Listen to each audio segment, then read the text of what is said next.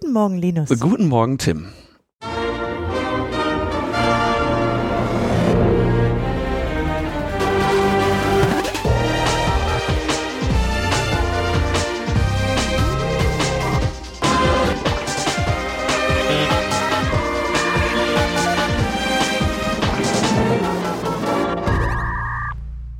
Logbuch Netzpolitik mit der Folge 361 und ich weiß nicht, welche Folge des Netzpolitik Org Podcasts das ich ist. Ich auch nicht, aber wir machen dieses Mal ein Crossover und wir haben drei Gäste. Ja, wir haben drei Personen zu Gast. Wir sitzen hier zu fünft in der Redaktion von Netzpolitik Org. Mein Name ist Linus Neumann. Ich bin Tim. Und wir haben bei uns heute zu Gast als erstes Gillette. Hallo, ja, ist Gillette und so. Dies, das. Ich freue mich richtig bei Computer-Dingsbums, ja. Ich finde Computer, ich weiß nicht, wie geht, aber ich finde super, dass du was gibst. Sehr schön, dass wir, wir freuen uns, wir werden gleich viel über Computer reden. Dann haben wir außerdem noch hier Frau Grischke. Ja, Tagchen. Ja, bin auch hier. Äh, ich muss allerdings sagen, äh, ehrlich gesagt, das Wetter ist heute so kacke gewesen. Ich hätte, eigentlich wollte ich nicht kommen, aber dann bin ich doch gekommen. Als ich das hier mit dem Molukken gehört habe, habe ich gesagt, na gut, äh, muss das sein, aber nur, ich möchte ja nicht diejenige sein, die nicht redet. Ja, ich rede ruhig. Okay, wunderbar. Und außerdem haben wir noch da Idil. Hallo, ich bin die Einzige, die normal ist von den anderen drei, zwei. Ja, das möchte ich nochmal sagen. Mein Name ist Idil Beider, ich freue mich sehr, ich bin Künstlerin. Äh, ich spiele verschiedene Rollen in der Comedy-Abteilung. gleich schon mal, ich mache gleich das Intro, gleich, was ich bin, was ich mache. Und ähm, ja, äh, äh, äh, ich freue mich absolut hier zu sein. Ja, wir sehen. Also wir sind, äh, wir haben bemerkt, es geht hier also um Kunst, ja. Wir haben schon mal eine Künstlerin zu Gast und zwar eine, äh, ich glaube, die ist jetzt mittlerweile national bekannt, kann man sagen. Ähm, aber nur ein Teil ihres Publikums kennt sie von ihrer Kunst, ein anderer Teil kennt sie, weil sie quasi Nazi-Opfer ist, wenn man mal sagen. Ja. Und darüber wollen wir heute reden. Ja. Aber nicht nur, sondern wir wollen jetzt erstmal ein bisschen sagen, ja, worin besteht die Kunst und wie wird man von einer YouTube-Influencerin zu einer richtigen Künstlerin, wo man auch davon leben kann? Und da wollen wir am Anfang drüber reden und dann wollen wir ein bisschen darauf kommen, ja, wie landet man auf ja, Nazi-Todeslisten, wie geht man damit um, welche Rolle spielt die Polizei und also sozusagen vom bisschen schöneren Themen zu etwas ernsteren. Also ich hätte mir nie vorstellen können, dass äh, ähm, äh, Nazis mich irgendwann mal Fame machen. Äh, das hätte ich mir wirklich nicht vor. Also alleine schon rein von der Ideologie hätte ich gedacht, äh, sie würden alles tun, damit man mich nicht hört. Aber dass sie mich jetzt so exponieren, eigentlich haben sie ja dafür gesorgt, dass mein Erfolg noch mal ein bisschen äh, höher gegangen ist. Allerdings leider eben nicht für meine Kunst, sondern eher dann für meine aktivistischen Sachen, ähm, die ja auch eine Rolle in meiner Kunst spielen. Ich fange mal von Anfang an an. Genau. Ähm, ich habe äh, zwei, äh, 2012 im Dezember ähm, äh, ein, mit meiner Mutter, die kam aus der Türkei. Und äh, meine Mutter hat zu mir gesagt, warum bist du so erfolglos? Also es, es war aber auch echt faszinierend. Ich war wirklich auf jedem Level erfolglos. Also weder hatte ich einen Freund, noch hatte ich einen Job, noch hatte ich eine Perspektive, noch hatte ich irgendwie Bock. Also wirklich, wenn man, wenn man von allem im Leben, jeder Lebensbereich war Minus.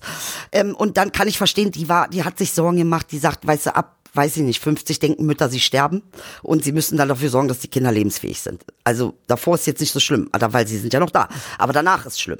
Also sie hat das wirklich nicht gesagt, um mich äh, zu ärgern, sondern sie hat äh, das gesagt, weil sie sich Sorgen macht, was, was passiert mit meinem Kind, wenn ich gehe. So, und dann hat sie mich, äh, hat sie mir das gesagt. Dann habe ich gesagt, weißt du was, Mama, ich probiere und ich mache und tue. Aber tut mir leid, das ist ein Naziland. Ich komme hier nicht durch, die wollen keine Kanaken. Und wenn, dann wollen sie sie nur so, wie sie sie sich vorstellen, aber nicht so, wie ich bin. Und dann hat sie gesagt, nee, das bist du selber. So, was willst du jetzt darauf antworten, weißt du? Es ist natürlich auch, ist ja auch ein Teil der Wahrheit. Das ist, man ist immer alles selber auch, ja, so wurde ich auch erzogen. Man hat seine eigene Verantwortung zu tragen und sein eigenes Dings. Aber ähm, ich konnte ihr das ja auch nicht weiter erklären und zu der Zeit habe ich gerade an Schulen gearbeitet. Ich habe also zu der Zeit gerade an der Nürting Grundschule in Kreuzberg gearbeitet, das ist jetzt auch schon ne, 2012, also Sozialarbeit zehn Jahre ist Sozialarbeit, das schon her, genau. Ja, ich, ja, also ich bin keine ausgebildete Sozialarbeiterin, aber ich habe viel in dem Bereich gearbeitet und dann kommt man ja auch so als ne, Quereinsteiger rein äh, und habe zeitgleich auch an der Rütli-Schule gearbeitet. Das heißt, ich habe das erste also, Mal. Sollten wir erklären für die Nicht-Berliner, mhm. das ist eine Neuköllner Schule, die hier bekannt Schule. wurde, weil sie besonders viele Probleme mein hatte Gott, mit Gewalt ja, und ein bisschen ja. mit Drogen. Ja, ja, ja. Da naja, vor zehn Jahren äh, irgendwie war, war das, ne? Oder ist bald zehn ein Jahre richtiger her. Skandal. Ja, es war die Lehrer, halt doch die Lehr die, das Lehrerinnenkollegium hat sich irgendwie geweigert, da weiter Unterricht zu machen oder so. Ja, ne? dann haben sie Müller immer außerdings geschmissen. Jetzt äh, muss man allerdings sagen, ähm, äh, tatsächlich ist es so, dass natürlich, ich war ja da und es sind ganz normale Schüler, äh, okay, bis auf, dass sie halt sich permanent schminken, die Mädchen, aber ansonsten sind es ganz normale Schüler und auch relativ easy handelbar. Aber was natürlich an so einer Schule, und das ist ja auch ein Problem, was wir haben, nicht nur in Berlin, was natürlich passiert ist, dadurch, dass es ähm, immer mehr äh, äh migrantische Kinder gibt, ne? also dadurch, dass die Geburtenrate der Deutschen eigentlich relativ stark zurückgegangen ist ja, in den letzten Jahren. Äh, ja, dann brauche ich ein bisschen Unterstützung. Ich bin ja da. Aber ähm, äh, tatsächlich sieht's jetzt so aus, es sind wahnsinnig viele Migranten äh, an Schulen und es gibt aber nur deutsche Lehrer.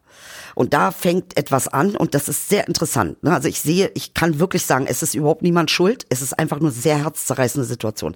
Der deutsche Lehrer wird angehalten, Multikulti zu sein. Was stellt man sich darunter vor? Man versucht den Kindern zu erklären, ihr kommt alle von woanders her. Die Kinder wollen aber dazugehören und deutsch sein.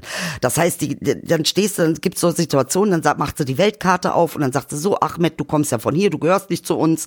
Äh, die meint das nicht böse. Sie weiß einfach nicht, wie sie diese beiden Sachen übereinbringen sollen. Ein einerseits politisch Multikulti sein und das auch irgendwie fördern und auf der anderen Seite ähm, die Zugehörigkeit der Kinder fördern. Das ist eine ganz schwierige Sache und das heißt, die Kinder merken schnell, ähm, okay, die ist das ist keine von uns. Ich habe wirklich in dieser fünften Klasse an der Nürting Grundschule vor zehn Jahren gesessen und die Kinder ähm, äh, haben sich gemeldet, irgendwas richtig gesagt, dann gucken die zu mir, ob ich das gut finde, nicht ob die Lehrerin das gut findet. Und das ist ein Problem. Das heißt, da ist ein Vertrauensverhältnis, da ist eine Distanz drin. Ja, aber warte mal, also von ja. dieser sozusagen, wir, wir können mehr Jugendarbeiten mhm. jetzt mal mhm. zu, zu irgendwie Kunst auf der Bühne so, ist ja nochmal genau. ein Sprung. Genau, also nur damit, damit klar ist, dass da unfassbar viele Erfahrungen gemacht haben, die eigentlich der Vor, der, der Nährboden waren für Gillette Eiche. Äh, dass ich so spreche, ich bin ja 75er Jahrgang. Das heißt, Berlin damals, wir haben alle Berliner. Ich, ich fühle mich als Berliner.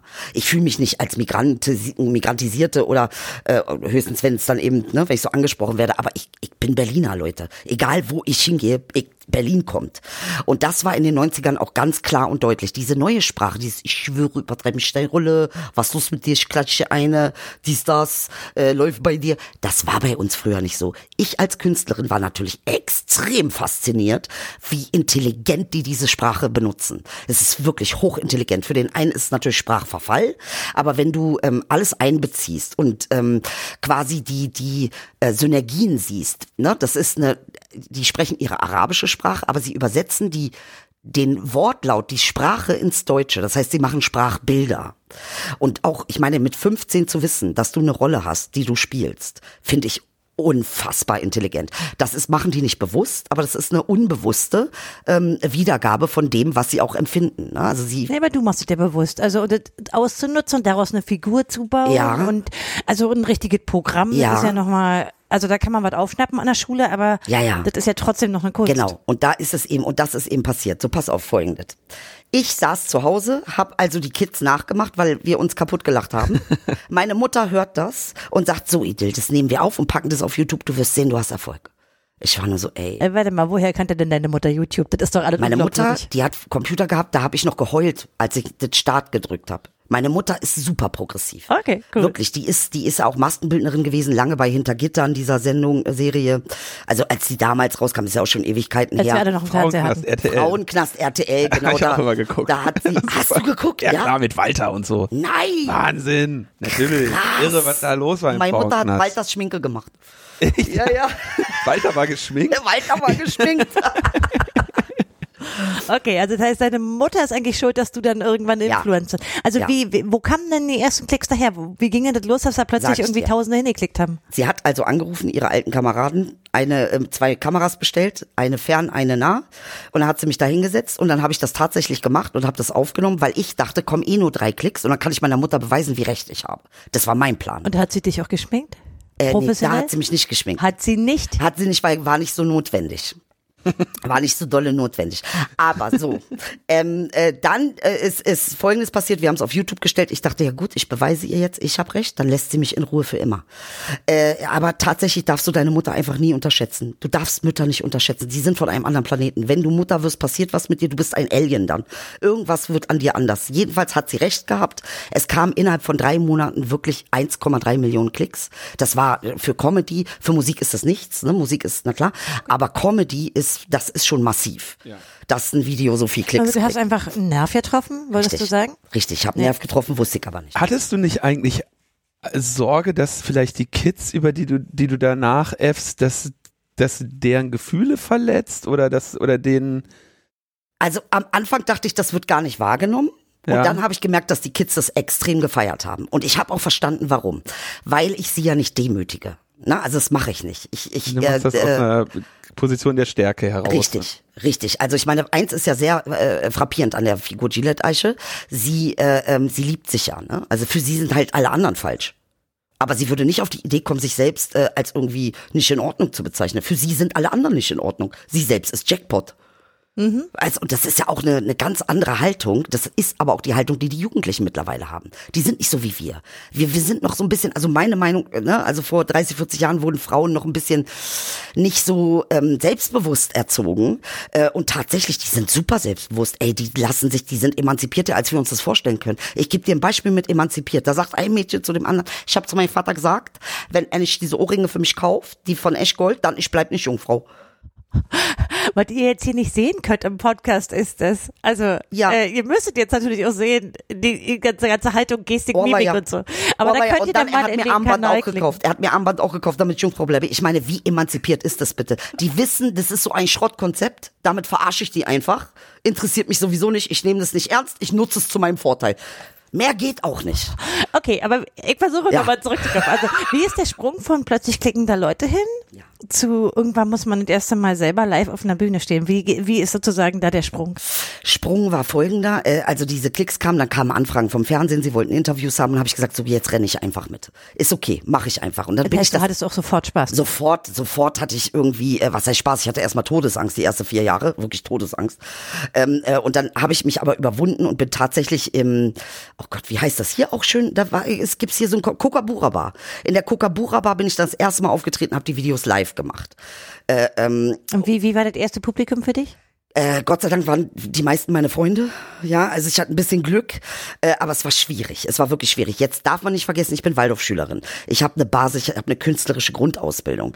Äh, Bühne auf der Bühne zu stehen ist mir nichts Neues und auch nichts Fremdes.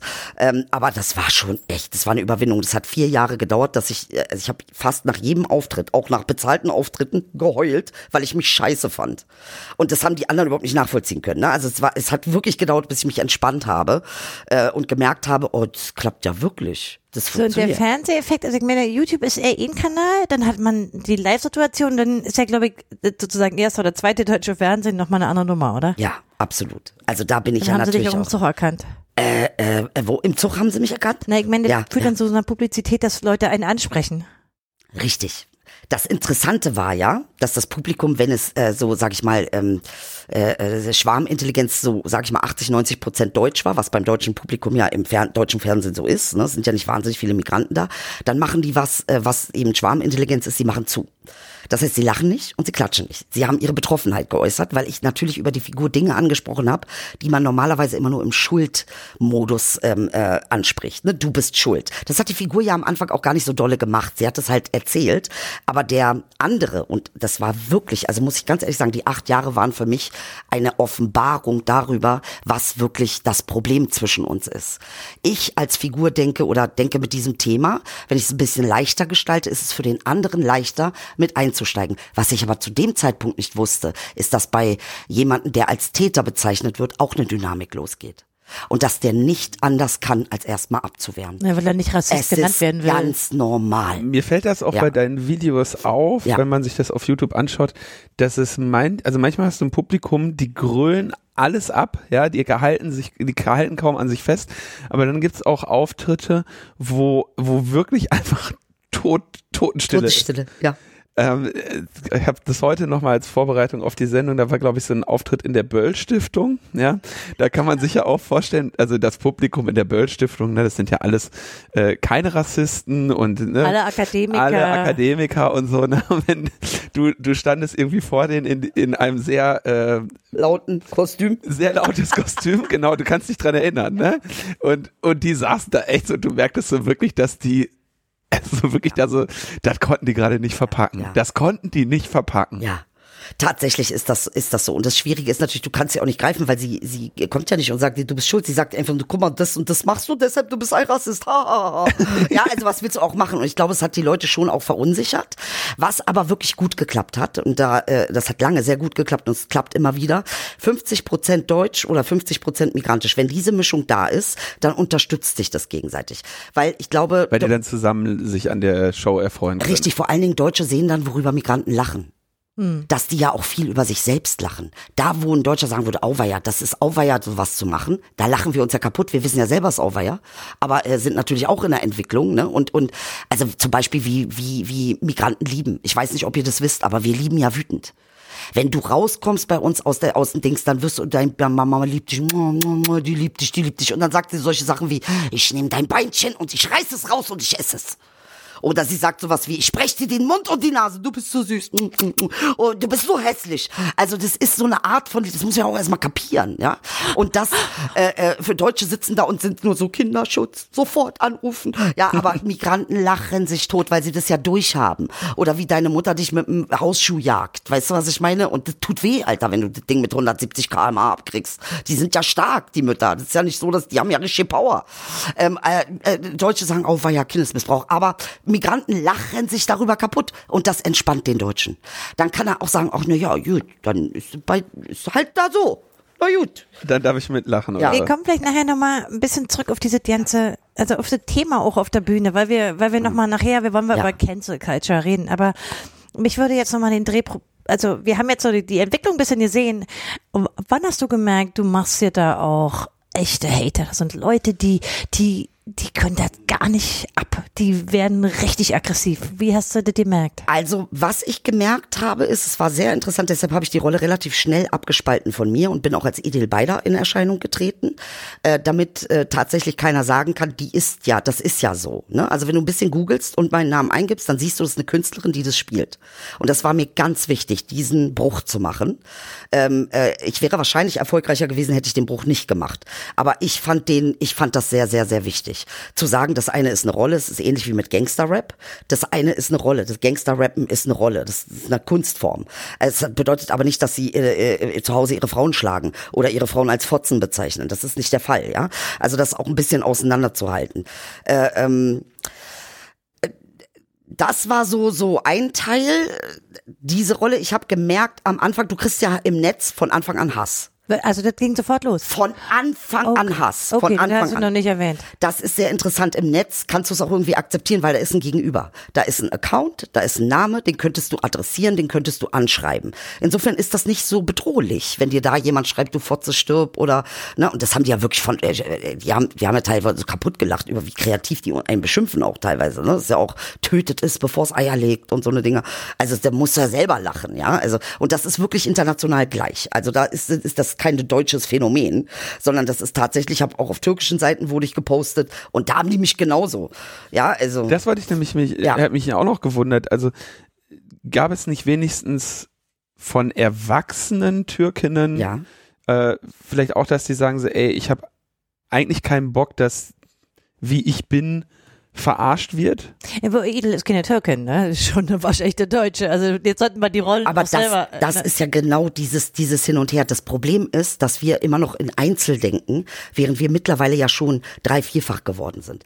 Ey, es gibt so krasse Mischungen mittlerweile. Da ist er in Hongkong geboren, sein Vater kommt aus Kenia und seine Mutter ist Deutsche. Also, ne, das ist, das Aber ist so schwierig. Von, also jetzt mal Ja. um auf Linus Frage zu kommen, Ja. hast du da auch irgendwie negative Kommentare bekommen, wie Also Sau? äh, generell, sobald ich anfange, irgendeine Nation zu kritisieren, scheißegal welche das ist, kriege ich auch Hate. Also es gibt, ne, und das ist das Interessante, es gibt eben auch Leute, die schreiben, du hast völlig recht, aber es gibt eben auch genauso Leute wie äh, äh, du, ne, die dann richtig beschimpfen und äh, bei uns, ich sag immer, bei den Türken fängt ja ein, ein, ein kritischer Brief mit du Hurensohn an.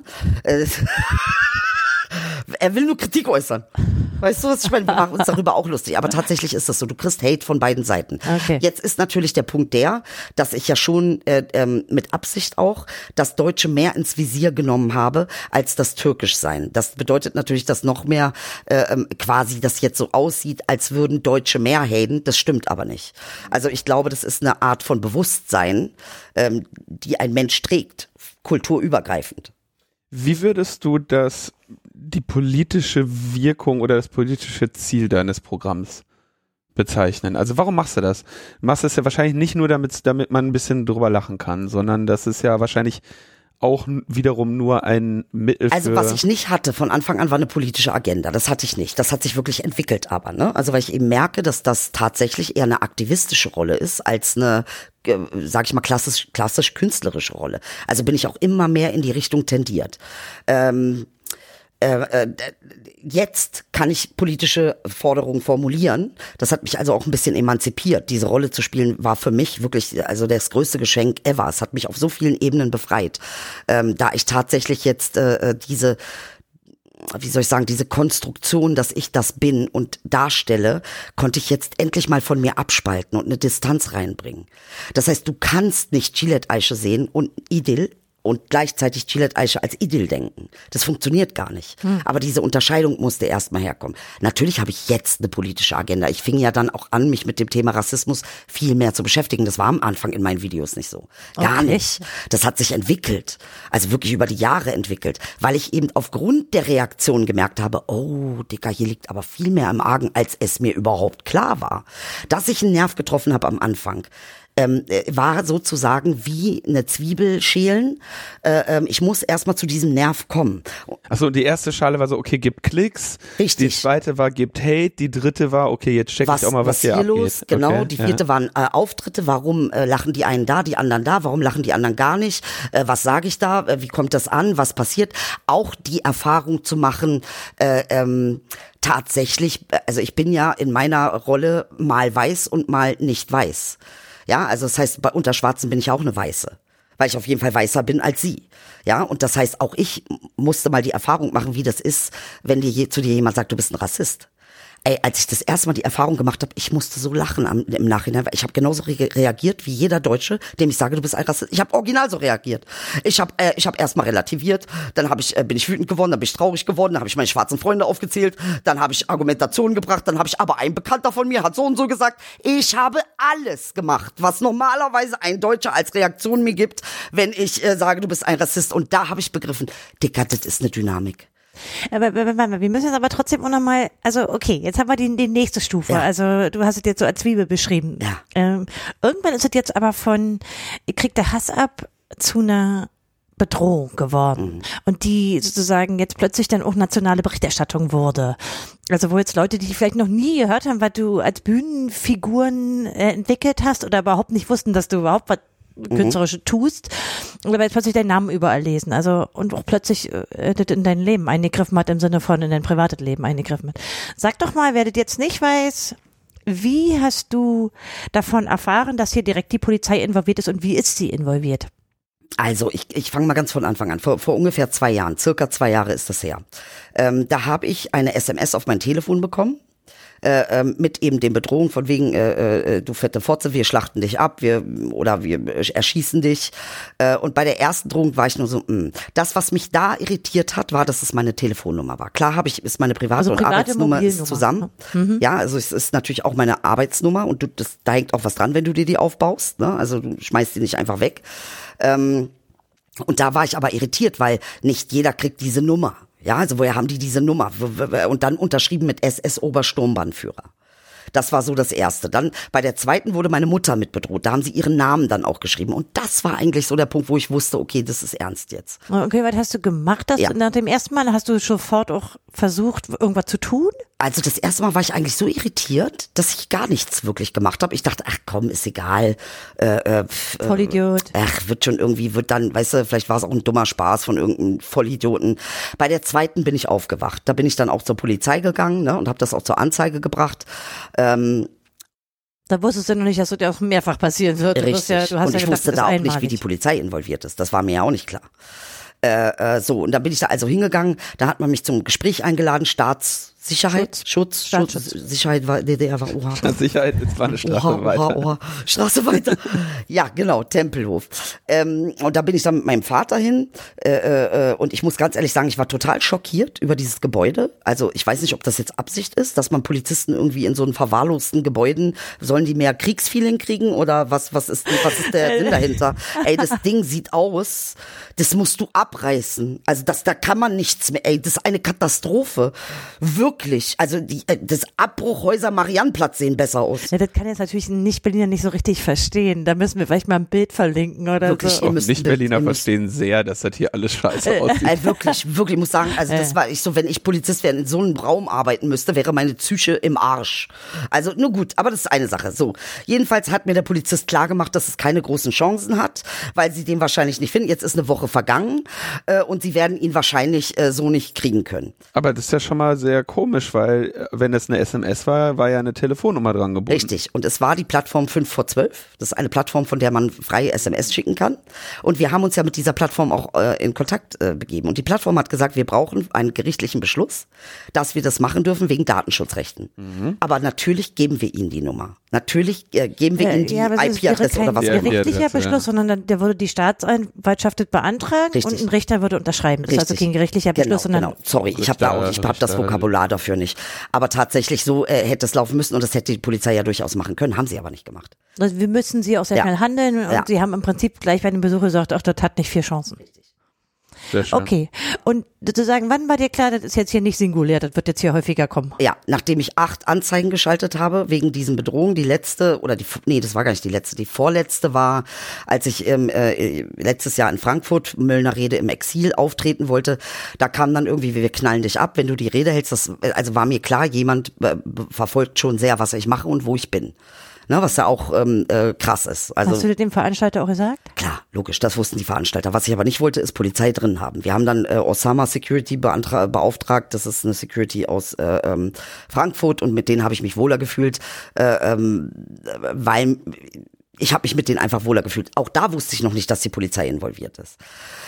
Ähm, Und okay, acht Anzeigen ist schon eine Menge und Ja. wahrscheinlich auch nicht nur immer bei demselben Revier, sondern auch bei verschiedenen jetzt. Frankfurt Aber dann auch. haben die alle auch zu dir gesagt, "Mua, hat nicht, hat keine Chancen eigentlich? Na, eigentlich haben sie gar nichts mehr gesagt nach dem ersten Gespräch, sondern haben es im Prinzip, haben auch nicht mehr mit mir groß kommuniziert. Es lief ja dann auch über meinen Anwalt, mehr mit Daimagüler. Äh, ähm, und ähm, es wurde einfach ein Ding nach dem anderen ein, eingestellt. Du Ne? ja dann schriebst, ne? Ja, ja, ja, ja. Du gehst ja jetzt so ein bisschen so drüber hinweg. Also der, in den Nachrichten ben, benennen die persönliche Daten deiner Mutter. Mhm. Sie benennen irgendwie konkrete Auftritte. Gut, das ist noch so öffentlich einsehbar, aber auch irgendwie klar, da guckt jemand. Ne? Ähm, was ja die, die eigentliche Drohung daran ist, ist ja quasi zu sagen so, übrigens, wir haben hier Informationen, die sollten wir eigentlich nicht haben. Das ist ja das, wa- oder das scheint mir der Punkt zu sein, mit dem man da drohen will. Ne? Was, was sind da noch so für, für Sachen gewesen? Also ich weiß von einigen anderen Prominenten, die auch solche Mails bekommen haben, teilweise auch nicht öffentlich bekannt, ähm, wo aber, sagen wir mal, solche Komponenten auch gefehlt haben. Das war dann eher so Standard. Ne? Hätte man jetzt auch 50 anderen Leuten so schicken können. Aber in diesem Fall ist es ja wirklich konkreter. Ich sag dir, was sich immer wieder wiederholt hat, waren einmal die Unterzeichnungen SS-Obersturmbannführer und die kamen dann auch in den E-Mails. Also ich habe dann, äh, jetzt müsst ihr euch vorstellen, okay, ich habe das alles eingestellt, achtmal, äh, achtmal äh, ich habe dann erstmal auch nichts gehört und dann war eine Weile Ruhe. Ne? Also ich habe dann auch keine SMS mehr bekommen. Und Hast dann, du nicht mal bei der Plattform dich einfach sperren lassen? Nee, ich, da, da, da habe ich, ich bin gar nicht auf die Idee gekommen, dass sowas geht. Würde ich erwarten, dass du denen einfach sagst, pass auf, ich will von eurem, von euch keine Nachrichten bekommen, fertig. Ich wusste nicht, dass ich höre jetzt das erste Mal, dass sowas überhaupt geht. Also ähm, du musst auch, ihr müsst bedenken, ich bin auch wirklich ein Honk, was diese ganzen Computersachen. Mir macht das Angst. Ich bin froh, wenn ich einen Laptop ankriege. Weißt du, was ich meine? Ich habe wirklich gar keine Ahnung und es ist auch schwierig für mich, das zu lernen, weil mein Gehirn ist so nicht ausgerichtet. Ich bin nur rechte Gehirnhälfte, kreativ sein und kiffen. Aber diese linke Gehirnhälfte ist bei mir ein bisschen äh, unterfordert. Okay, aber wir waren, Ich wollte es nur noch mal an. Also du wirst mir viele Fragen stellen und ich werde dich angucken wie ein Auto. Ich werde dir so, wie, was geht es? Wusste ich, was geht? Also, ne, so. Aber wir lassen mal Richtig, den Teil weg. weil den man Teil muss auch, glaube ich, ist so ein bisschen, Ja. soll jetzt kein Blaming sein. Du hättest ja was tun können. Also so ist Ja, das ja, überhaupt ja, nicht gemeint, sondern, also man könnte ja, andere würden vielleicht auf die Idee kommen und sagen, ich den Mist. Aber du hast ja dann erstmal eine, eine, quasi eine, eine Pause gehabt und dann ging es aber weiter. So, und dann ist Folgendes passiert. Dann hat mich ähm, äh, ein äh, Journalist angerufen von der Frankfurter Rundschau. Rundschau. Mhm. Genau. Und der meinte, Frau Beider, morgen werden wir veröffentlichen, dass ähm, die Polizisten ihre Daten abgerufen haben äh, äh, in Hessen ähm, und dass das mutmaßlich im Zusammenhang steht mit den Bedrohungen. Und das Interessante, jetzt kommt was Interessantes. Ich habe das, ich habe also ein Interview gegeben, ARD, am nächsten Tag. Am gleichen Tag kamen die E-Mails. Also E-Mails habe ich vorher nicht gekriegt, sondern nur auf meine Handynummer, SMS. Ab dem Tag habe ich also ne, habe ich eine E-Mail nach der anderen bekommen äh, mit den gleichen Bedrohungen, interessanterweise mit der gleichen Unterschrift, mal NSU 2.0 und mal SS Obersturmbannführer. Da muss es einen Zusammenhang geben. Zwischendurch ist noch was Interessantes passiert. Das muss ich noch ganz kurz erwähnen. Ähm, ich wurde im Sommer letzten Jahres angerufen vom RBB. Frau Beider, da hängen komische Sachen von Ihnen. Äh, ist das eine neue Werbung? Ich so, äh, nee. Jetzt müsst ihr euch vorstellen, da hingen Plakate von Dunja Hayali, Enis Armani, Idil Beider und ähm, Zauzan Chebli. Und da drüber stand, ihr seid der Hammer in altdeutscher Schrift. Konnte man nicht einordnen. Was Wo ist das? das? Das hängt immer noch. Ähm, äh, oh Gott, wie heißt das da? Bundes, Bundesplatz? Bundesallee? Bundesplatz? Bundesplatz, ja. Bundesplatz, genau. Unter der Brücke hängen immer noch diese vier Bilder. Okay. Äh, Von Safsan Schäbli wusste man damals nicht, dass sie auch bedroht wird. Das war noch nicht genau. bekannt. Das war noch nicht bekannt, genau. Aber die Reihe der Personen ist schon. So, und was sehr interessant ist, ist das Wort, ihr seid der Hammer. In eine der E-Mails, die gekommen ist, nachdem ich ne, dann bei ARD gesprochen habe, nachdem klar war, dass die Polizei mit beteiligt ist, stand in, in einer E-Mail, die auch, ähm, da wurde ich nicht namentlich genannt, sondern da haben die den Satz geschrieben, äh, ja, hier wird gesagt, dass wir Vergewaltigungsfantasien hätten. Und dann kam das Wort Hammer, aber nicht. Und in diesem ganzen Text findest du kein anderes Wort, was so doppeldeutig verwendet wurde. Ja, also es gibt enorm viele Hinweise. Irgendwo müssen diese äh, Plakate ja auch gemacht worden sein. Irgendwie muss man das ja. Also, ne, da sehe ich schon auch einen Zusammenhang, der wirklich länger läuft. Also es ist eine, da, da muss es eine Gruppe geben, die ganz intensiv mit dieser Polizeisache zusammenarbeitet. Also irgendwas ist da sehr, sehr eng verknüpft. Hast du dich damals, also als der Ja. FR-Journalist anruft, Ja. aktiv entschieden, dass du, du willst darüber auch öffentlich reden, ne? War das, war das noch irgendwie, naja, hast du darüber nachgedacht oder war das sofort, ja, das mache ich auf jeden Fall? Guck mal, als ich die erste SMS veröffentlicht hatte auf Facebook, das war, das habe ich damals gemacht, war ich ja so, okay, kann ja sein, die knallen mich ab. Wann war das? Das war vor ungefähr zwei Jahren, anderthalb Jahre. Da habe ich die, dann habe ich gesagt, okay, die Polizei wird mir nicht helfen oder hilft mir nicht. Äh, entweder können sie nicht oder wollen sie nicht. Äh, worauf sie mich übrigens im Gespräch auch angesprochen haben, ne? Wie, wieso ich das geschrieben hätte auf Facebook. Ich so, naja, ist doch die Wahrheit, oder nicht? Entweder ihr wollt nicht oder ihr könnt nicht. Ganz einfach. Entweder ihr habt die rechtliche Grundlage nicht, könnt nichts machen, weil ich muss ja erstmal tot sein, bevor ihr ermitteln könnt. Äh, mit Bedrohung ist ja erstmal hm, hm, hm. Äh, oder ihr wollt es nicht, weil ihr genug Leute habt, die einfach ähm, Haben die sich da quasi beleidigt gezeigt von deinen öffentlichen ich Äußerungen? glaube ja. Ich glaube, das war, es geht eigentlich bei der Polizei, was mir aufgefallen ist, unfassbar viel um gute PR. Also diese gute PR ist wie ein Schutzschild für die. Das ist wie ein Anzug mit Krawatte. Solange es gute PR gibt, solange die Leute Tatort gucken und alles ist super und toll und guck mal, wie toll. Die Polizei repräsentiert ja gerade in Deutschland ein, ein Land, was sich auch identifiziert mit Recht und Ordnung. Da ist die Polizei die absolute Repräsentation vom Deutschsein. Von Recht und Ordnung. Ja, also mehr geht gar nicht. ja. Dass wir aber mittlerweile, und ich meine, vorher hat uns halt keiner geglaubt. Ne? Also diese Sachen, die jetzt laufen, die jetzt auch alle hochkommen, das ist nichts Neues. Jetzt müssen wir noch mal Ja. kurz einen Sprung in die Gegenwart Ja, machen. ja. Also ich meine, damals war der Bericht der FR, glaube ich, der Beginn von einer ganzen Reihe von Veröffentlichungen, die jetzt in den letzten zwei Wochen nochmal kulminiert ist in weiteren rechten Netzwerken, die aufgedeckt wurden, in Innenministern, zum Beispiel der Royal aus NRW, die plötzlich von dem totalen Hardliner jetzt dann doch sagen, ui, wir haben da vielleicht ja doch ein rechtes Problem in der Polizei. Also es ist ja eine harte Auseinandersetzung, die finde ich auch sehr, ähm, also die ist ein bisschen eskaliert, auch vor allen Dingen, weil sich die Polizeigewerkschaften da so drastisch äußern. Aber trotzdem ist es ja ein gewisser Weg. Ich glaube, man kann sagen, dass heute anerkannt ist, dass die Polizei ein Problem hat. Gut, unser Innenminister Seehofer, der sieht noch nicht ein, aber es ist klar, dass es da rechte Netzwerke gibt und da gibt es auch Beweise für. Das hilft dir als Person aber erstmal ja nicht, weil du hast die Anzeigen gestellt, passiert ist nichts und die Bedrohungen gehen weiter. Also was wäre dann eigentlich jetzt eine Forderung, die man daraus zwingend ableiten müsste, um Leuten wie dir, und du bist ja noch nicht die Einzige und gibt ja auch welche, die das nicht so öffentlich spielen, was müsste eigentlich geschehen? Also ich muss ganz ehrlich sagen, ähm, ich habe ja, was ich ja mache, ist, ich bin ja schon ein Typ, ich gehe dann rein, ne? Ich, ich, ich quatsch mit Polizisten, ich laber die dann voll. Ich so, was ist mit euch los? Eure Leute geben meine Daten weiter, spinnt ihr ein bisschen, habt ihr eine Klatsche, Alter, bin kein Mensch, bin ich ein Tier oder was, dass ihr mich hier nicht schützt und ich rede aber auch mit denen, ne? Ich möchte also wirklich wissen, weil ich sehe, die Polizei, die als Institution ist eine Sache, am Ende des Tages sind es aber alles Menschen, die da arbeiten. Ähm, und ich kann nur etwas erfahren über die äh, generell Institution Polizei, wenn ich auch den Menschen ins Blick nehme. Nicht jeder Polizist ist ja kacke. Äh, ähm, oder geht dahin, weil er jemanden anderen. Ich denke, es gehen schon tendenziell mehr Menschen hin und werden Polizist, weil sie irgendwie mit Macht und Ohnmacht ein Thema haben, ja. Aber ähm, ich will jetzt niemanden unterstellen, dass er erstmal dahin geht, weil er äh, irgendwen fertig machen will. Ähm, und mir hat zum Beispiel eine Polizistin gesagt, jetzt zu Seehofer, sie findet es fatal, dass er die Studie abgesagt hat, weil sie sagt, jetzt sieht so aus, als ob wir was zu verheimlichen hätten. Mhm. Jetzt die Studie so müssen wir ja. vielleicht erklären, werdet jetzt, wer überhaupt keine Nachrichten guckt, Seehofer hat mehrfach, auch jetzt nach den Vorfällen, gesagt, er möchte keine unabhängige Studie über Rassismus in der Polizei. Ja, und das weil, hat er auch sehr weil klug das die begründet. Polizei unter Generalverdacht. Nee, er hat, er hat gesagt, ähm, äh, äh, Racial Profiling ist verboten und deshalb müssen wir das nicht untersuchen, weil es ist ja verboten.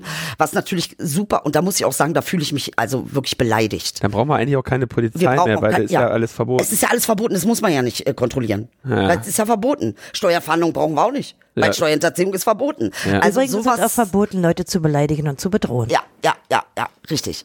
Also manche Sachen sind Meinungsfreiheit, aber äh, Richtig, ganz genau. Also das ist, das ist äh, mit Seehofer, äh, also da muss ich schon sagen, das ist wahnsinnig kontraproduktiv und das äh, keilt eigentlich noch mehr. Und mittlerweile habe ich auch den Eindruck, dass das seine einzige Aufgabe ist, irgendwie zu spalten.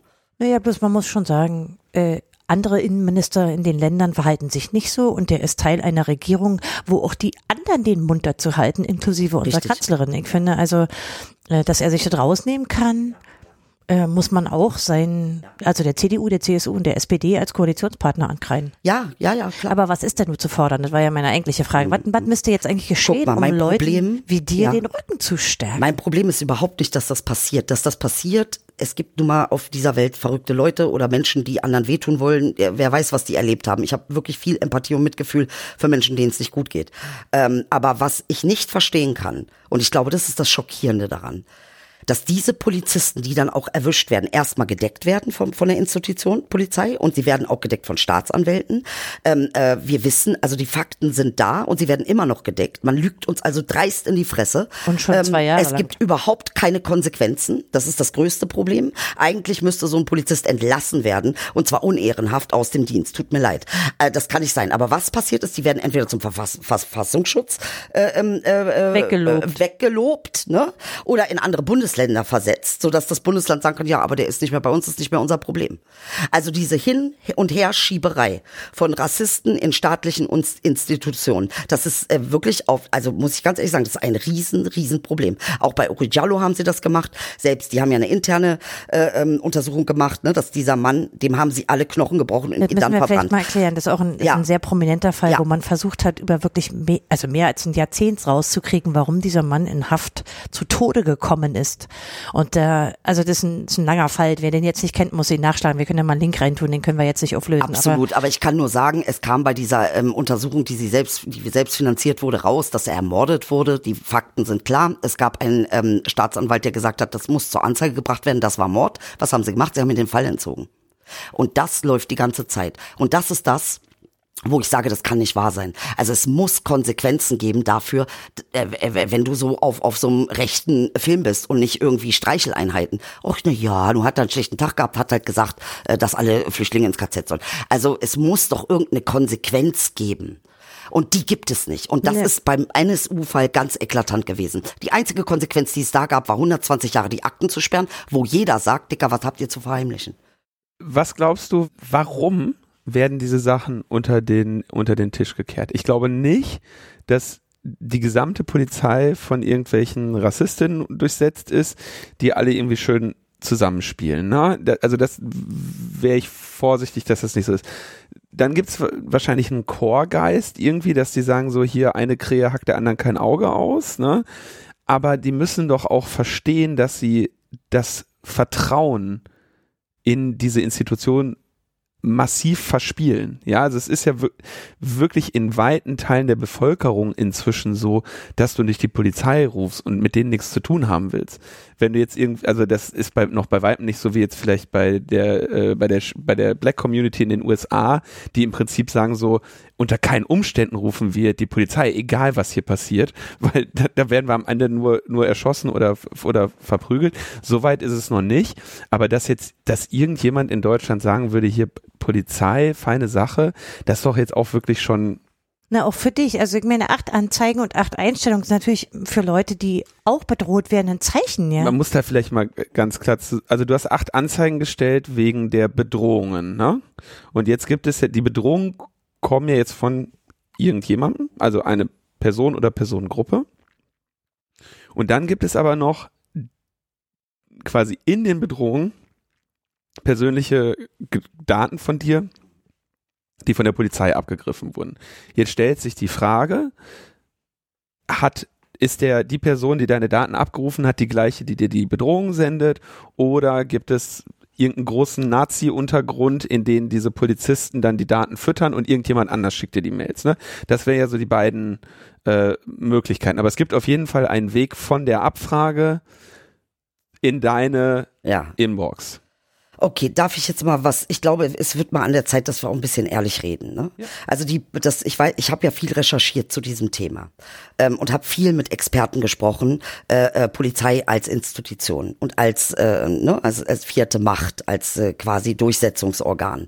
Ähm, erstens mal, das ist ja kein Club äh, äh der Heimatfreunde, das ist ein bewaffnetes Staatsorgan. Ich möchte ich bitte, dass es an dieser Stelle ganz, ganz deutlich ist. Was aber auch klar ist, ähm, und das, das sehen wir halt in all diesen Behördendingen, das haben wir auch mit NSU sehr schön gesehen, ähm, tatsächlich ist die Struktur und die Leute, die in diesen Behörden arbeiten, äh, generell sind sie tendenziell rechts. Es gehen kaum Linke zur Polizei. Äh, ähm, es ist, äh, ne, also es geht nicht darum zu sagen, es geht auch nicht darum, Vorwürfe zu machen, sondern es geht darum, wenn ich in der Zeit lese, im Zeitdossier, dass es also Polizisten gibt, Gott sei Dank gibt's die ja, die dann eben aussagen und sagen, na ja, ich wollte wissen, wie ich irgendwie äh, meine Beförderung vorantreiben kann. Da sagt er mir, na, hier ein paar, äh, paar, äh, ich sag das N-Wort mal jetzt nicht, ein, einpacken, ein paar Kanacken kloppen äh, und dann sieht es schon ganz gut aus mit deiner Beförderung. Das ist also der Maßstab um befördert zu werden. Das, also, ne, das Polizieren, und ich glaube, das ist ganz wichtig, dass die Leute das verstehen. Das Polizieren, Polizei ist eine koloniale Tradition. Es ging darum, dass man äh, ähm, äh, die, den Schwarzen, denen man das Zeug weggenommen hat, äh, das Eigentum enteignet hat, dass mit der Polizei quasi abgewehrt wurde, äh, dass die Aufstände machen, dass sie also quasi auf die, die weißen Kolonialisten raufgehen. Das war die, der Schutz der weißen Kolonialisten. Es war eine äh, äh, Söldnerarmee für von weißen Kolonialisten, die denen klar war, dass wenn wir hier die Leute ermorden ähm, und abschlachten und ihnen das Land klauen, dass das äh, eine Antwort gibt.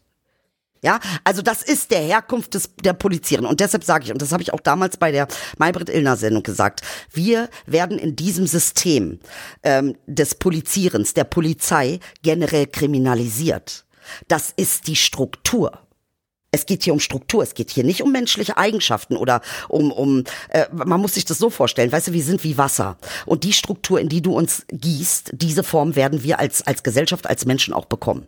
Und wenn du eine Struktur hast, äh, die rassistisch ist, dann werden wir auch rassistische Menschen werden. Ja, also das muss man einfach mal ganz klar sagen. Struktur und Dynamiken lügen nicht.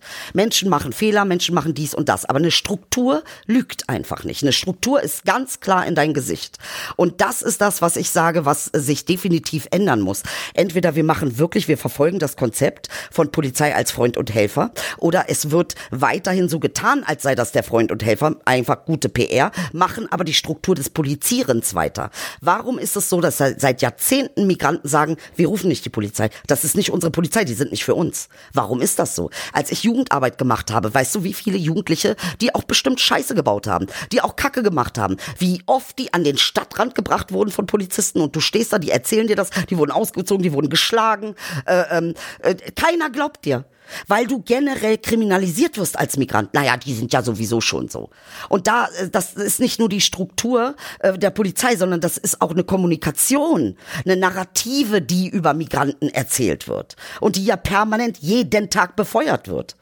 Also äh, ne, das spielt auch mit hinein. Und dann, glaube ich, gibt es einfach auch einen großen Teil der Bevölkerung, die tatsächlich, man kennt ja diesen Ausdruck Happy Land, ne?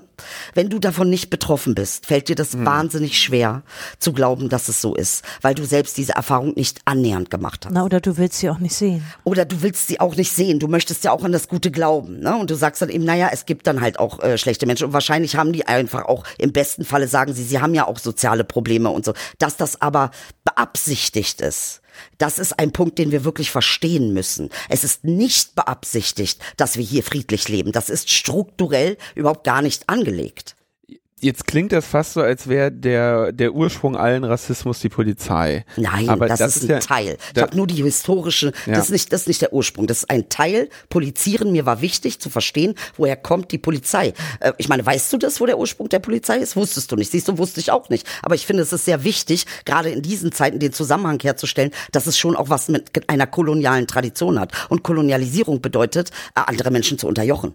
Das heißt kolonialisieren. Also das heißt, ne, die Strukturen, wenn wir die ins Heute übertragen und sie anders nennen, ist die Struktur die gleiche und das gleiche Ergebnis wird kommen. Jetzt, also ich würde prinzipiell vermuten, so, dass wir schon wahrscheinlich eine Polizei brauchen.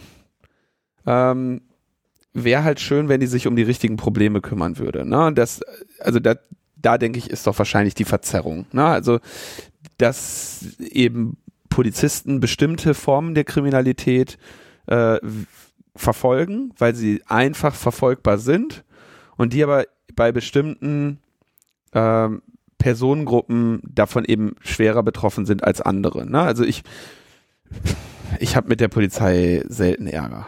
Ja, meine Frisur führt dazu, wenn ich mit der Polizei zu tun habe, dass die mich sofort scheiße behandeln. Ja, also in der Regel, wenn ich eine Mütze aufhabe, sieht, sieht es besser aus. Ja, habe letztens eine super Erfahrung gehabt mit einem Polizisten, der war echt nett. Der hat mir Tipps gegeben, wo ich mit meinem Fahrrad nicht langfahren muss, weil er da steht und Fahrräder rauszieht und der hatte ein paar Sachen an meinem Fahrrad zu beanstanden, die ich so nicht gesehen habe. Ja, und dann hat er mir gesagt, dann fährst du am besten da und da nicht lang, weil da, da hole ich dich dann sonst morgen. Ähm, fand ich sehr nett, ne? Der, aber da hatte ich auch eine Mütze auf. Und ich denke, dass der ähm, ne, dass der irgendwie in so einer Situation war, dass er, da war der wirklich, ja, in einer gewissen Weise Freund und Helfer, ne? War für mich auch eine ganz komische Erfahrung. Aber jetzt so, ich glaube, dass das eine Erfahrung ist, die, sagen wir mal, bestimmte Communities in Kreuzberg, Neukölln oder so, ne, oder Gillette hätte die Erfahrung nicht gemacht. Ne? Der, die kommen einfach nicht zueinander. Und jetzt frage ich mich doch eigentlich, wenn wir sagen, wir wollen, wir brauchen eine Polizei, ja, um oder wir, wir werden die so schnell nicht los, sagen wir mal so, da muss man sich doch eigentlich überlegen, was mache ich mit Menschen, die in so einer Rolle sind. Ja, den, wenn ich sage, hier, wir haben hier eine Demokratie und wir haben hier Leute, denen geben, dem vertrauen wir so gut, dass wir den Knüppel eine Knarre geben und ein Schild und einen Helm. Und, und Datenbanken. Und Datenbanken. Ne? Und jetzt, da wäre nämlich jetzt so aus, aus der Informatikperspektive dann meine Frage, ähm, diese Datenzugriffe können ja nicht zugeordnet werden. Die sagen ja jetzt irgendwie, ja, wir wissen, das war ein Computer irgendwo in Hessen, von denen äh, ihre Daten abgegriffen wurden, aber ey, keine Ahnung, wer am Ende von dem Computer saß, ne? Und das ist natürlich, äh, also du kannst an keinem Geldautomaten Geld abheben, um äh, ohne dass ein Foto von dir gemacht wird. Ne? Du kannst in keiner, kommst in keine U-Bahn rein, ohne dass ein Video von dir gedreht wird. Aber eine, eine, eine, eine, Welt, eine deutschlandweite Datenbank, wo du private Personendaten rauskriegst, das kannst du einfach machen. Seit zwei Jahren machen. Also ja. muss ja sehen, wir haben ja auch schon, also, also wir reden über viele euch Monate. Folgendes, die werden eher danach gucken, wer das, äh, wer das äh, Leck ist und der, den äh, äh, Inform, Informant für Journalisten ist, als dass sie versuchen werden, das zu ändern. Das sage ich dir hier und heute. Das wird nicht passieren. Also diese Willkürlichkeit der Polizei. Ähm, ich glaube, da müssen wir langsam mal mit dem Märchen aufhören. Es ist tatsächlich so, äh, ähm, äh, beim Cum-Ex-Skandal oder bei Philipp Amthor kommt kein Polizist. Ja, das ja, heißt genau, weiße Kriminalität, Ja, mit der Weiße zu tun haben. Das die ist komplett unbeleuchtet. Aber die Idee entsteht, dass wenn man hier äh, äh, äh, ständig irgendeinen Kanacken dabei dass man sich um Kriminalität kümmern würde. Das ist ein Konstrukt, das nicht stimmt. Das ist einfach eine Lüge. Also das heißt, ähm, wenn du mit, als weiße Frau auf dem Opernplatz in Frankfurt stehst und 15 Gramm Koks dabei hast, die Wahrscheinlichkeit, dass du kontrolliert wirst, ist null. Ja. Wenn du als Migrant nur da lang gehst, die Wahrscheinlichkeit, dass du kontrolliert wirst, ist 100.000 Prozent. Und dass die bei dir in der Tasche auch noch Koks finden, weil sie es selber in der Hand hatten oder so. Ne? Also ja, also Grund verstehst du, was ich meine? Also das mitzunehmen, ist ja. so derartig auffällig, ähm, äh, dass man da jetzt nicht mehr und ist daran jetzt die weiße Frau mit dem Koks dran schuld? Nein, na, ganz bestimmt Nee, nicht. aber jetzt lass uns doch noch mal kurz, ich will noch mal kurz, ich finde, es hat sich ja was getan in den letzten paar Wochen. Also einer der Hardliner, ich will mal den, normal den als Beispiel nehmen, Herbert Reul aus NRW. Ich meine, ich habe den erlebt, wie das neue Polizeigesetz da durchgedrückt wurde und wie der argumentiert. Herbert Reul hat sich hingestellt und hat gesagt, äh, nachdem er die neuen Beweise bekommen hat für ganz klar rechtsextreme Polizisten, jetzt muss da was getan werden. Also mir scheint ja, es gibt zumindest in Teilen auch der Spitzenpolitik ein gewisses Umdenken, die sie, die jetzt merken, okay, wir haben da wirklich rechte Netzwerke, müssen wir was machen. Nimmst du dir denen noch ab Nein, oder sagst du? Das glaube ich überhaupt nicht. Nee. Das ist einfach nur eine gute Art der Diffusion. Das ist Gaslighting, mehr ist das nicht. Äh, die haben rausgekriegt, dass wenn man zumindestens mal sagt, oh nee, ist falsch, dass die Leute sich beruhigen äh, ähm, und sie wieder Zeit gewinnen. Aber da ist ni- nicht der, Dann nimmst der du ihn nicht ach, ab, okay. natürlich nicht. Du kannst doch nicht einerseits sagen, wir haben Rassismusproblem und andererseits sagen, wir machen keine Rassismusstudie. Nee, das ist ja Seehofer, das ist ja nur noch mal ein anderer. ist mir egal, das sind Spitzenpolitiker und die äh, äh, hängen da alle zusammen drin. Das, ist, das tut mir leid. Also da kann ich jetzt auch nicht sagen, irgendwie, oh, jetzt hat der eine das gesagt, der andere das. Also ich meine, wie verwirrend soll das Spiel noch werden? Auch innerhalb der Politik muss es schon auch einen Konsens geben. Äh, ähm, und wenn man den mal einfach, und Entschuldigung, da muss ich echt sagen, Seehofer ist ja eher Marie Antoinette geworden. Äh, sollen sie Kuchen fressen, ja? Ach nee, ich mache keinen Rassismus.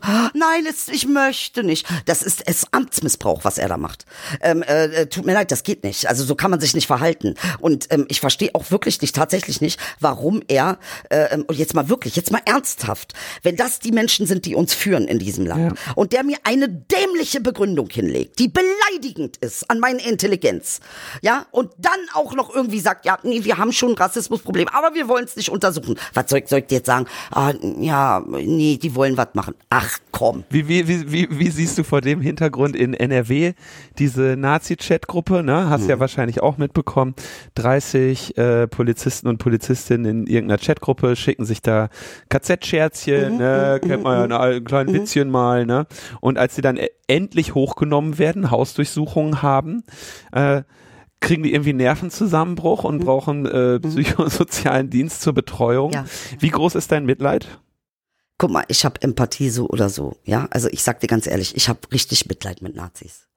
Weil äh, äh, Tatsache, ich kann das ja verstehen. Also ich habe ja auch die Erfahrung gemacht, wenn ich auf Deutschen rumhacke und rum, das tut einem total gut. Es macht Spaß und es tut einem gut, jemand anderen zu beschuldigen. Es- Ich verstehe das. Aber wenn man das auch noch ernst meint, dann kann ich nur sagen, du hast mein ganzes Mitgefühl, weil dir muss es so kacke gehen. Jetzt mal ehrlich, wenn wir gut drauf sind, wenn es uns gut geht, willst du dann jemanden auf die Fresse hauen? Willst du jemanden bedrohen? Dicker, sein Leben muss so scheiße sein. Das muss so kacke sein. Weil ich kenne das, wenn ich glücklich bin, will ich einfach nur, dass die Leute lachen und dass sie auch glücklich sind und verteile mein Glück. Gott sei Dank war ich in diesem Leben sehr oft glücklich, dass ich weiß, dass wenn ich nicht glücklich bin, will ich einfach nur, dass alle die Schnauze halten, die Fresse halten, mich nicht nerven sollen äh, und ich bin eher bereit, irgendwie äh, Leuten zu sagen, du Hurensohn. Ja, also äh, weil ich, weil es mir so kacke geht.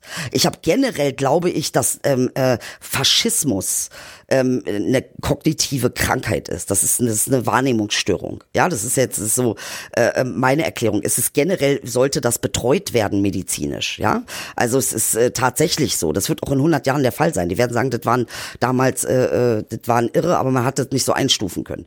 Ähm, Ich will noch mal kurz zurück. Wir haben jetzt wieder Ja. mal, wir haben jetzt wieder Politiker-Bashing gemacht. Das ist immer easy und bei Seehofer ist es easy. Aber wir haben ja in eurem Fall zu, ich noch mal nur auf die, die öffentlich bekannt sind, auch eine Spitzenpolitikerin dabei mit Janine Wissler. Äh, Die ist ja sozusagen nicht Regierungspartei, aber sie ist ja trotzdem eine Spitzenpolitikerin, weil sie ja eine Führungsposition hat in, in ihrer Partei. Hast du auch politische Unterstützer jetzt neben ihr? Also gibt es, wo, wo du sagen würdest, glaubwürdige Politiker, vielleicht auch Martina Renner, die ist ja auch mit betroffen, die ist ja vielleicht sogar noch eher eine Spitzenpolitikerin als Janine Wissler. Also siehst du zumindest in einer Ecke der Politik auch Unterstützung? Also haben die auch Ideen, Ja. wie man gegen das strukturelle Problem? Ich glaube, das ist, das ist wirklich schwierig, das zu durchschauen. Auch gerade für, für weiße Menschen ist es schwierig, ne, weil die, da, du hast einfach eine andere Geschichte, eine andere Wahrnehmung. Das ist ja überhaupt nicht schlimm. Ich glaube, wir schaffen das und das ist das Interessante. Wir sind jetzt an einem Punkt, wenn wir jetzt, jetzt zusammen machen. Und ich, ich bin eine große Verfechterin davon, das zusammen zu machen, weil ich sage dir eine Sache. Äh, äh, wie, äh, Migranten sind, migrantisierte Menschen sind nicht die besseren Menschen. Äh, ähm, äh, äh, Faschismus ist kein deutsches Phänomen, ähm, sondern tatsächlich ist es ein menschliches Phänomen. Ähm, und wenn wir jetzt langsam mal dahin kommen, dass wir das sehen und dass wir es zusammen machen und auseinandernehmen, aber eben mal nicht mit Wut, sondern auch mit Verständnis. Äh, guck mal, die Erfahrung zu machen, dass wie sich das anfühlt, Rassist genannt zu werden, ist eine, das war eines der wichtigsten Erfahrungen in meiner Arbeit. Weil nur so kann ich verstehen, was ist mit dem anderen und wie kann ich das quasi abholen.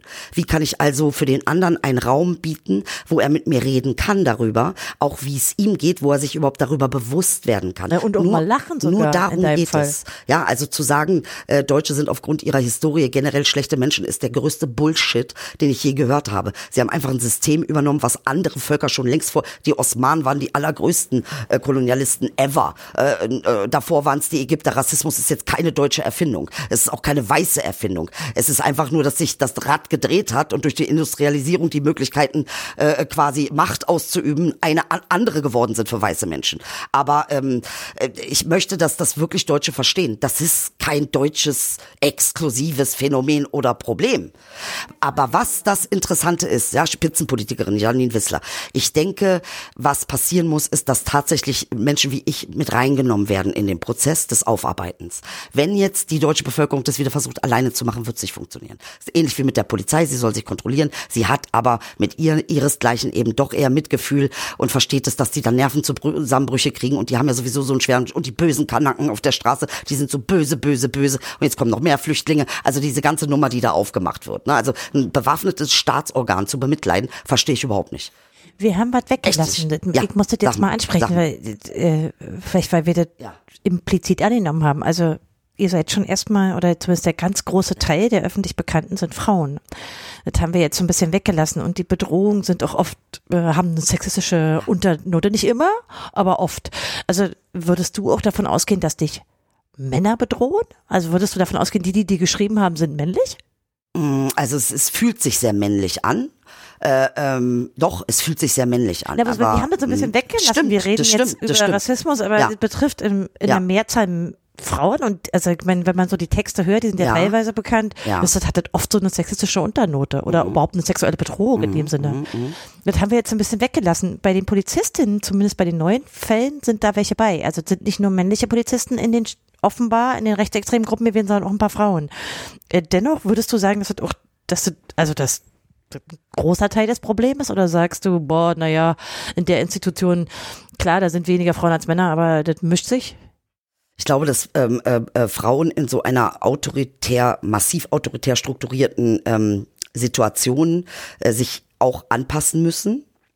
Und dass natürlich ähm, äh, äh, Autorität in dem Sinne äh, kein weibliches Prinzip ist. Es ist ein männliches Prinzip. Ähm, auto, nicht autoritär zu sein, sondern die Struktur. Also das können wir im Gehirn, ko konnten wir das nachforschen, oder nicht wir, aber die, äh, ähm, dass tatsächlich das Gehirn des Mannes eher äh, von unten nach oben äh, tendenziell strukturiert ist und das der Frau eher von von rechts nach links. Wir haben immer beides, immer. Aber Naja. es gibt es gibt, ähm, äh, sage ich mal, Dominanzen oder es gibt äh, äh, Dinge, die bei dem einen ein bisschen mehr sind und bei dem anderen ein bisschen weniger. Was aufgrund unserer hormonellen äh, Zusammensetzung natürlich ist. Östrogene haben eine andere Wirkung als Testosteron. Und wenn du mehr Testosteron im Körper hast, dann hast du natürlich auch andere Strukturen partiell. Es ist wie gesagt gleich, aber auch sehr unterschiedlich. Ich, ich, ich, warum, ich sag dir, warum ich das sage. Weil es natürlich auch ein patriarchales Problem ist. Und patriarch, äh, patriarchale Strukturen sind in der Regel hart autoritär. Patriarchale Strukturen bedeutet, da gibt's einen Papa, der sagt, was Phase ist und es wird nicht an ihr äh, zweifelt. Ja, Das sind autoritäre Strukturen. Unsere Schulen sind autoritäre Strukturen. Du willst den Kindern Demokratie beibringen, äh, machst, machst sie aber nicht eigenständig, gibst ihnen keine Möglichkeit für Eigenständigkeit. Was Hausaufgaben machen ist Eigenständigkeit, willst du mich verarschen? Eigene Entscheidungen treffen ist Eigenständigkeit. Möglichkeit, sie dabei zu unterstützen und zu begleiten. Und das ist genau das, was ich meine. Eine Frau kann auch autoritär sein, um Gottes Willen. Also nicht jede Frau ist empathisch und nett und niedlich, ja. Also äh, das ist ganz bestimmt nicht der Fall. Aber ich sag mal die Zuordnung der Struktur. Äh, Frauen hat man festgestellt, denken schon auch oft vernetzter im Sinne, es gibt das Krabbenphänomen. Wenn eine Krabbe raus will aus dem Ding, zieht die andere, das ist eher weiblich, ne? Bleibt schön bei uns, alle müssen gleich sein, alles muss irgendwie gleich sein. Das ist natürlich, also in seiner ähm, äh, äh, äh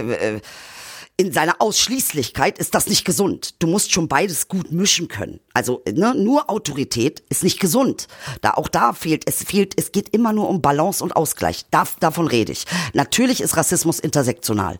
Das heißt, warum ist die MeToo-Bewegung der Frauen mit der MeToo-Bewegung der Migrantisierten so äh, interessanterweise ähnlich gewesen? Das, weil die äh, Argumentationen die gleichen sind. Die Argumentationsgrundlage zu sagen, ja, aber äh, dann zieh doch kein Minirock an, dann wirst du auch nicht. Ja, aber dann rede doch ordentlich Deutsch, dann wirst du auch nicht. Äh, äh, ja, aber dann mach doch alles. So, das ist Passt dich an. Richtig, richtig. Und da sehen wir also, das hat eine Struktur und die ist, die wird einfach der, dem Autoritären zugeordnet. Diese Art der Argumentation.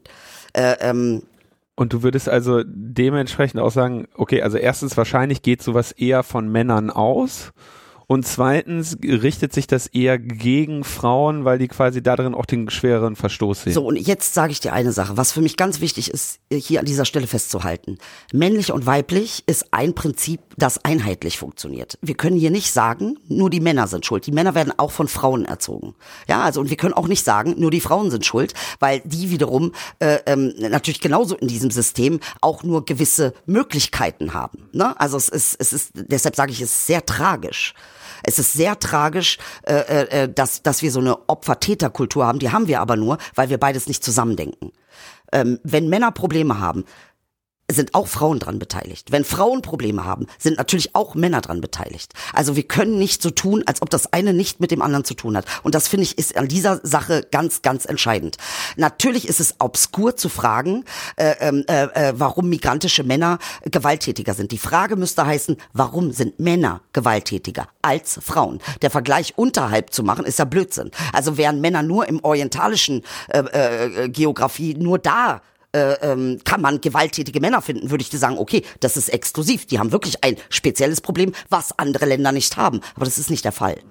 Ja, also man kann hier locker auf die Straße gehen und sagen, die Flüchtlinge dürfen unsere deutschen Weiber nicht angreifen oder anfassen. Ähm, sorry, Alter, wie viel Vergewaltigung werden denn eigentlich von, ne? Also das, um nochmal, um die Intersektionalität von Rassismus nochmal einzuordnen. Naja, mir, es fällt einfach auf, ja. finde ich. Also man sieht, glaube ich, in den letzten paar Jahren deutlicher, dass die ganzen oder viele von den Rechtsextremen, die sich auch offen äußern, das ist, glaube ich, nicht nur in Europa so, sieht man in den USA auch, die haben auch oft eine wirklich misogyne Ecke. Ja, das gehört zusammen. Das ist die Struktur von rechts. Also die hat eine bestimmte Struktur ne, und die hat eine bestimmte Dynamik. Und dazu gehören immer die gleichen Sachen. Gewalt, Frauenverachtung, Ausländerverachtung, äh, äh, Verachtung für alles, was irgendwie äh, äh, Hafermilch oder Chiasamen, ja, also für alles, was irgendwie außerhalb der traditionellen Norm geht.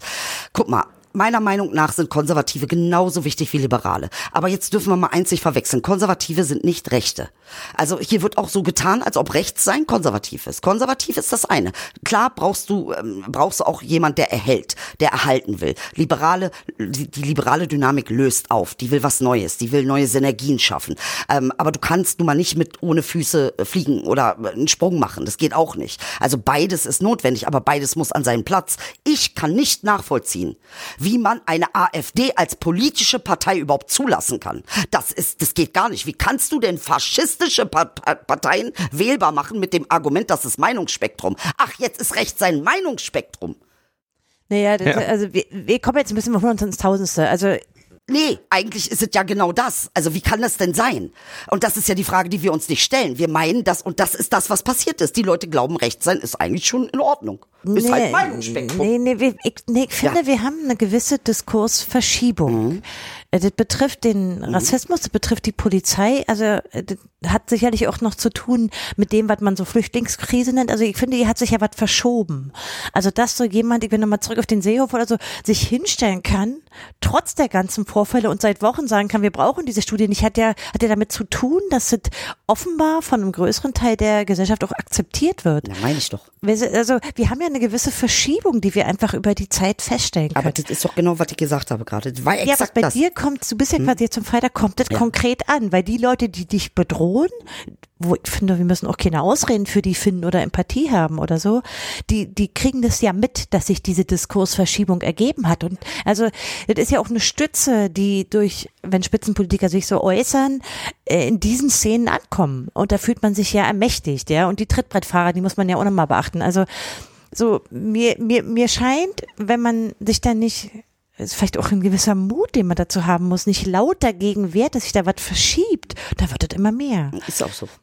Und weil du jetzt zu en am Ende die AfD erwähnt hast, also ich meine, dass wir jetzt eben auch eine Partei haben mit einer, äh, mit einer erstaunlichen Zahl an Wählern, die im Bundestag sitzt, ja. Natürlich, ich will das auch nicht so schlecht reden. Ich sehe, dass sich die anderen Parteien im Bundestag auch verhalten zur AfD. Ich habe das ja auch live in den Sachverständigenanhörungen gesehen. Es ist nicht so, dass da viel Zusammenarbeit ist, aber auf der kommunalen oder auch äh, in den Landesebenen sieht es schon anders aus. Also da schleicht sich was ein. Und jetzt muss ich noch mal auf die Forderung zurück. Was wollen wir denn dagegen machen? Das kann man ja wohl nicht dulden. Also, wo wir auf der anderen Seite ja eine Entwicklung haben, wir werden eine buntere Gesellschaft und das ist ja auch irgendwie schön. Und Deutschland wirbt sogar damit, ja, wenn immer irgendwann die Pandemie vorbei ist und der Tourismus wieder losgeht, wir werben ja auch damit. Also, wie bringt man das irgendwie wieder zusammen und was ist jetzt zu tun? Also ich sehe nur eine einzige, was also für mich, ne, den einzigen äh, begehbaren Weg. Tatsächlich bin ich ja für einen Menschenrechtspass als Grundlage für alle Menschen auf der Welt. Das ist ja für mich, also ich finde, der, der Fokus, den der jetzt verschoben werden muss, ist vom Nationalen auf das Internationale. Das heißt, was ähm, äh, äh, können wir tatsächlich tun, damit der Mensch als Mensch wieder im Fokus steht und Kultur, Identitätspolitik so nicht mehr möglich ist. Ähm, wenn wir erkennen können, dass es ein menschliches Verhalten ist, dann reden wir hier von Menschen und nicht von Türken, nicht von Deutschen, nicht von Neuseeländern und nicht von Russen. Wir reden hier von Menschen. Und ich glaube, das ist äh, in der Diskussion unfassbar wichtig, dass wir diesen, diesen, das Menschsein äh, mit seinen Eigenschaften in den Vordergrund stellen.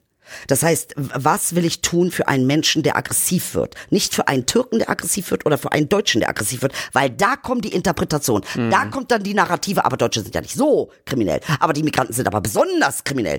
Das ist das, was uns immer wieder, äh, äh, äh, äh, ja, also äh, stoppt.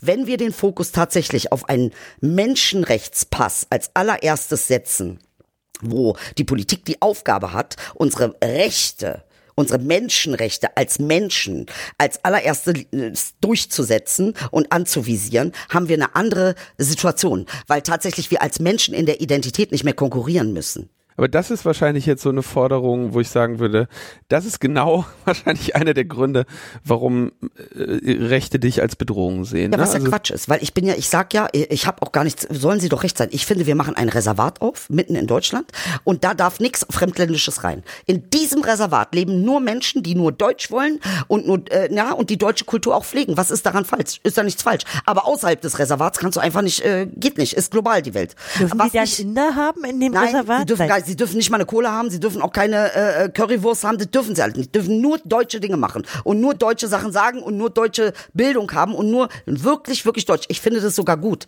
Aber was würde Gerda dazu sagen? Ja, da würde sagen, super, zieh gleich hin. Gleich, ja, Me- melde ich mich gleich um. Aber weil möchte ich einfach nicht mehr, kann einfach nicht mehr, ja. Das ist doch kein Deutschland mehr, hier, tut mir leid. Leute, wir müssen uns das mal klar machen. Hier sind nur noch Molukken. Bist du mal vor die Tür gegangen? Das ist hier eh ein Schwarzkopf nach dem nächsten. Ja, natürlich, die, äh, ja, und dann machen sie hier Moslem und jetzt fängt schon der Musin an zu singen. Sag mal, wo bin ich denn hier? Vor 15 Jahren hat hier noch keiner in der Moschee, hier in der Moschee äh, rumgeschrien nach draußen, ja. Ist ja furchtbar, wie sich das anhört. Nee, also ich bin sofort für ein Reservat. Da bin ich für. Also auf jeden Fall ist deine Kunst auch ein Ventil, oder? Aber total, oder? Ja, Wenn ja. du das nicht hättest, wie, äh, Ja. würdest du wahrscheinlich ja nicht klarkommen, oder? Äh, äh, ich sag ganz ehrlich, das war ein großer Teil meiner Heilung. Ehrlich, dass ich irgendwie äh, in die Heilung gekommen bin, hat ganz viel mit diesen Rollen zu Ey, tun. Nils, ich brauche auch so ein, so ein Ventil. Ja. Brauchst du nicht auch so ein Ventil? Ja, Ich, ich, ich habe ja eins. Ich kann mich ja jede Woche über die politischen Aspekte, die mich aufregen, auslassen. Ist der Podcast auch dein Ventil? Ja, schon, ja. Ja, Okay. aber, aber jetzt Tatsache, jetzt reden wir mal darüber, äh, es ist ja Tatsache so. Ich glaube, was bei weißen Menschen schon drinne ist, ist, dass ähm, wenn wir jetzt weniger werden und die werden mehr, dreht sich das System dann um. Und meine Antwort ist, natürlich dreht sich das System um, weil wir haben nichts anderes gelernt. Jetzt hätten wir die Möglichkeit, das aufzubrechen und tatsächlich was zu schaffen. Weil eins dürft ihr nicht vergessen. Kein, ich glaube auch, äh, soweit ich das weiß, ich, ich kenne keinen schwarzen Mensch, der sagt, wegen der Kolonialisierung will ich Weiße abschlachten. Kenne ich nicht. Ist also das ist gar nicht das, was sie wollen. Was sie wollen, ist eigentlich ein System herzustellen, wo das aufhört, was jetzt passiert. Migran migrantisierte Menschen wollen nichts anderes. Sie wollen ja nicht, dass, äh, äh, ich, das sage ich auch auf der Bühne, wir wollen nicht regieren. Land, macht mal eure Sache selber und tschüss, ist vor anstrengend. Wie, ich meine, ist dir mal aufgefallen, Leute, die Herrschaft sind, die so Herrenrassen, die lachen nicht. Wallah, ich lache den ganzen Tag. Also so viel besser ist deine Rolle nicht, ganz ehrlich. Aber ähm, was aufhören soll, ist natürlich diese, wir haben doch alle diesen Traum von einem, einem Boden, auf dem wir alle anfangen und starten und der irgendwie gleich ist. Aber wenn du dann immer noch am Kämpfen bist, um deine Identität und deine Berechtigung hier zu sein, obwohl du hier geboren bist. Also du musst dir das vorstellen, ich lebe in einem Spannungsfeld von, hallo, ich bin Idyll, ich bin Deutsche. Ja, nee, Entschuldigung, Deutsche, also aber nur weil du in einem äh, Pferdestall geboren bist. Also die Ratten sind dann noch keine Pferde, nur weil sie im Pferdestall geboren sind. So, dann sage ich, dann ändere ich meine Taktik, sag, gut, fällt ihm nicht, dann sag, hallo, hier ist Idyll, ich bin Deutsche. Ja, immer fühlt, nee, ich bin Türke. Hallo, hier ist Idyll, ich bin Türke. Ja, nee, ihr fühlt euch nie deutsch. Und das ist das Problem. Ihr wollt euch ja nicht integrieren. Wieso fühlst du dich nicht deutsch? Warum Nee, du sagst hast- du, du bist Türke? Du hast mal gesagt, der Prozess dieser Integration geht nie zu Ende, ne? Also weil der einfach ist einfach unendlich, der hat kein Ende. So, richtig. Aber alle erwarten ein Ende. Alle erwarten, dass du integriert bist. Aber wie soll ich denn integriert sein, wenn es dafür keinen keinen maßgeblichen Abschluss gibt? Kann ich irgendwo, eine- kann ich mir einen Ampelstempel vom Amt holen? Krieg ein äh, Integrationszeugnis? Also das ist, und das ist ja dieses, das ist das Psychopathische an diesem System. Das Beste, was du irgendwie kriegen kannst, ist dann äh, von mir aus äh, heiratest einen Deutschen und äh, und und bist und bist äh, Ärztin, ne? Und dann heißt das ja hier die Frau Beider Türkin, aber echt eine gute Ärztin, ne? Und, also, und in diesem Aber steckt so viel Ja, drin, ne? ja, ja, ja. Ähm. ja. Aber ganz ehrlich, wir dürfen uns nichts vormachen. Also ich würde nicht so weit gehen zu sagen, ich bin kein Rassist. Natürlich bin ich in einem rassistischen System groß geworden und auch ich weiß Dinge nicht. Und auch ich ähm, äh, sag manchmal Sachen, wo ein anderer dann sagt, äh, hallo. Und auch ich muss, und äh, obwohl ich mich damit sehr intensiv auseinandersetze, kann ich nicht sagen, dass das jetzt ein, äh, nur weil ich jetzt mal drei Bücher gelesen habe, dass ich dann voll den Plan habe. Das ist nicht der Fall. Und das Ähm, ist ja auch das, Entsch- das ist ja, ja. denke ich, das, das ganz Wichtige an diesem Phänomen Rassismus. Und da glaube ich, da geht gerade die gesellschaftliche Debatte echt so ein bisschen schief. Wir alle, du hast es gerade gesagt, haben rassistische Tendenzen. Wir sind aber eben auch keine Paviane, sondern wir sind eine kultivierte Gesellschaft, die sich bemüht, Probleme irgendwie in den Griff zu kriegen. Und ich könnte mir vorstellen, dass einer, eines der Probleme eben ist, ne, also als Rassist bezeichnet zu werden, du hast gerade gesagt, ist richtig, richtig krass. Also es ist erstens eine richtig üble Anschuldigung, eine, die auch, also wehtut. Die tut erstens, weh. genau, die tut, die tut weh. Die, die ist erstens ein, im Prinzip ein gesellschaftlicher Ausschluss. Also eigentlich allen, sagen wir, dem, dem aufgeklärten Mittelfeld der Gesellschaft schon noch klar, dass das nicht geht. Und ähm, es ist etwas, was man nicht sein möchte. Ne? Frau äh, Grischke ist ja auch keine Rassistin. ich bin kein Rassist. Die will ja Ich hab keine das sein. falsch verstanden, Leute. Ich bin nicht dafür. Ich bin nur national eingestellt. Das ist alles. Das, ja, ich möchte ja nicht.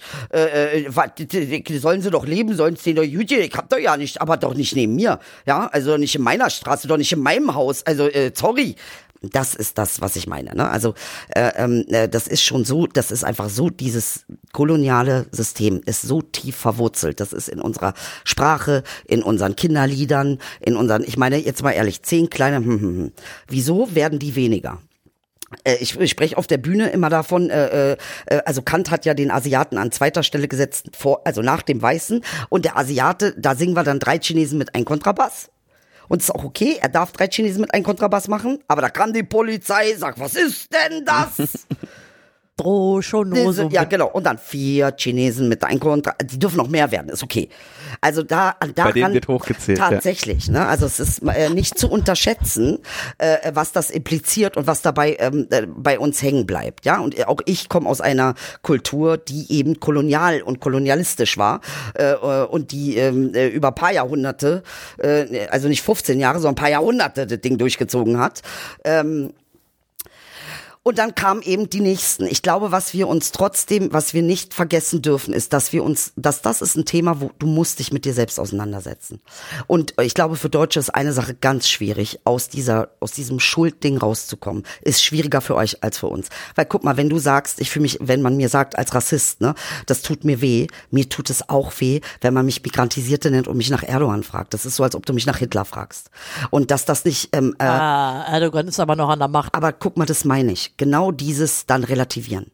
Das ist völlig egal. Es geht nur darum, wie es mir damit geht. Ich werde mit einem Diktator äh, quasi in einen Atemzug und soll ihn dann erklären, weil ich ihn, äh, weil ich ihn ja kennen müsste, weil ich Türke bin. Das tut mir weh.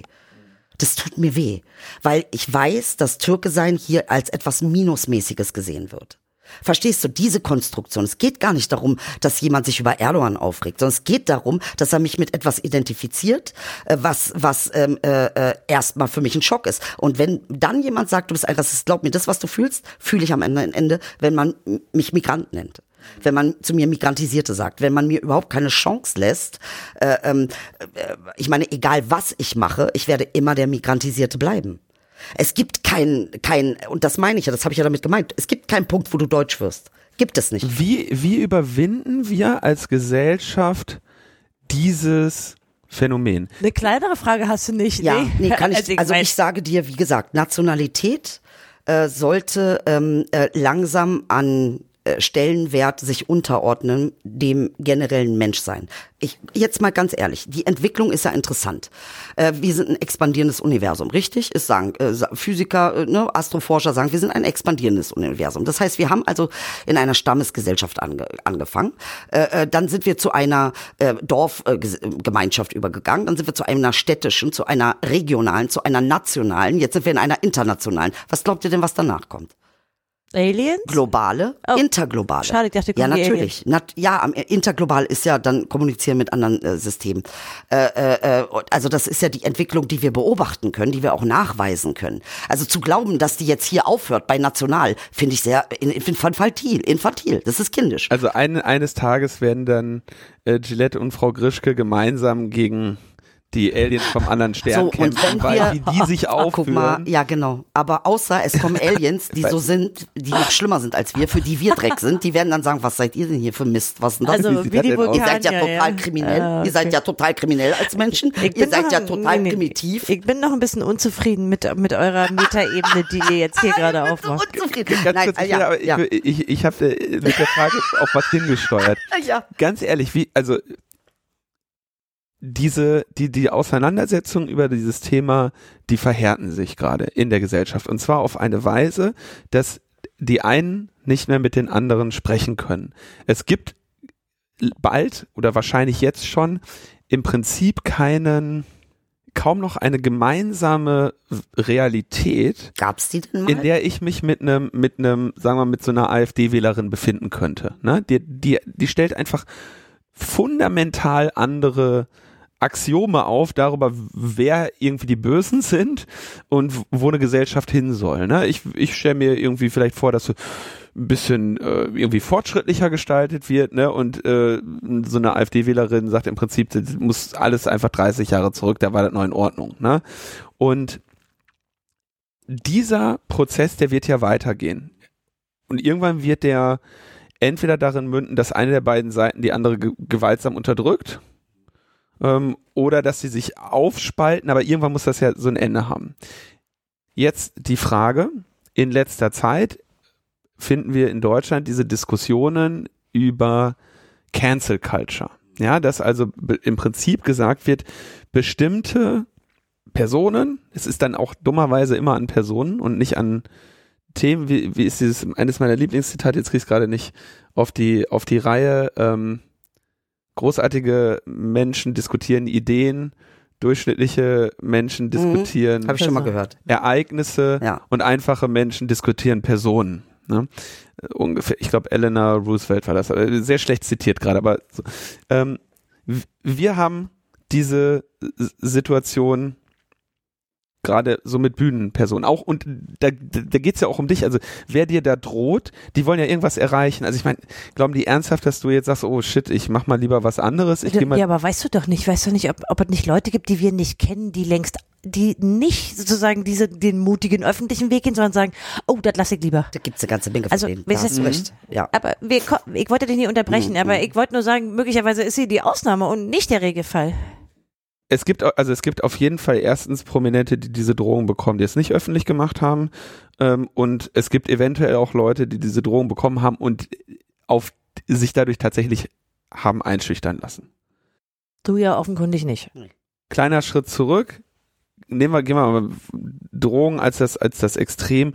Aber diese Cancel, die, das, was als Cancel Culture jetzt diskutiert wird, ähm, hat ja eine gleiche Richtung, wo man eben sagt, okay, was weiß ich, dieser Typ, dieser Nee, nennen wir sie ruhig beim Namen. dieser Dieter nur, äh, den, den finden wir jetzt doof, den wollen wir nicht mehr, ne? Oder der, der, der, der darf nicht für Wissenschaft werben, weil das ein, äh, weil er den, den, weil er sonst eigentlich im Prinzip gegen die Wissenschaft äh, Mhm. hetzt, ne? Dann gibt's irgendwie, wer ist denn da noch so Na, verrückt? Lisa Eckhardt war jetzt aktuell. Warum eigentlich die, weiß ich nicht, habe ich nicht Na, mitbekommen. weil doch in, in Hamburg ne, der Veranstalter gesagt hat, wir werden hier bedroht, wenn diese Österreicherin auf unserer Bühne steht.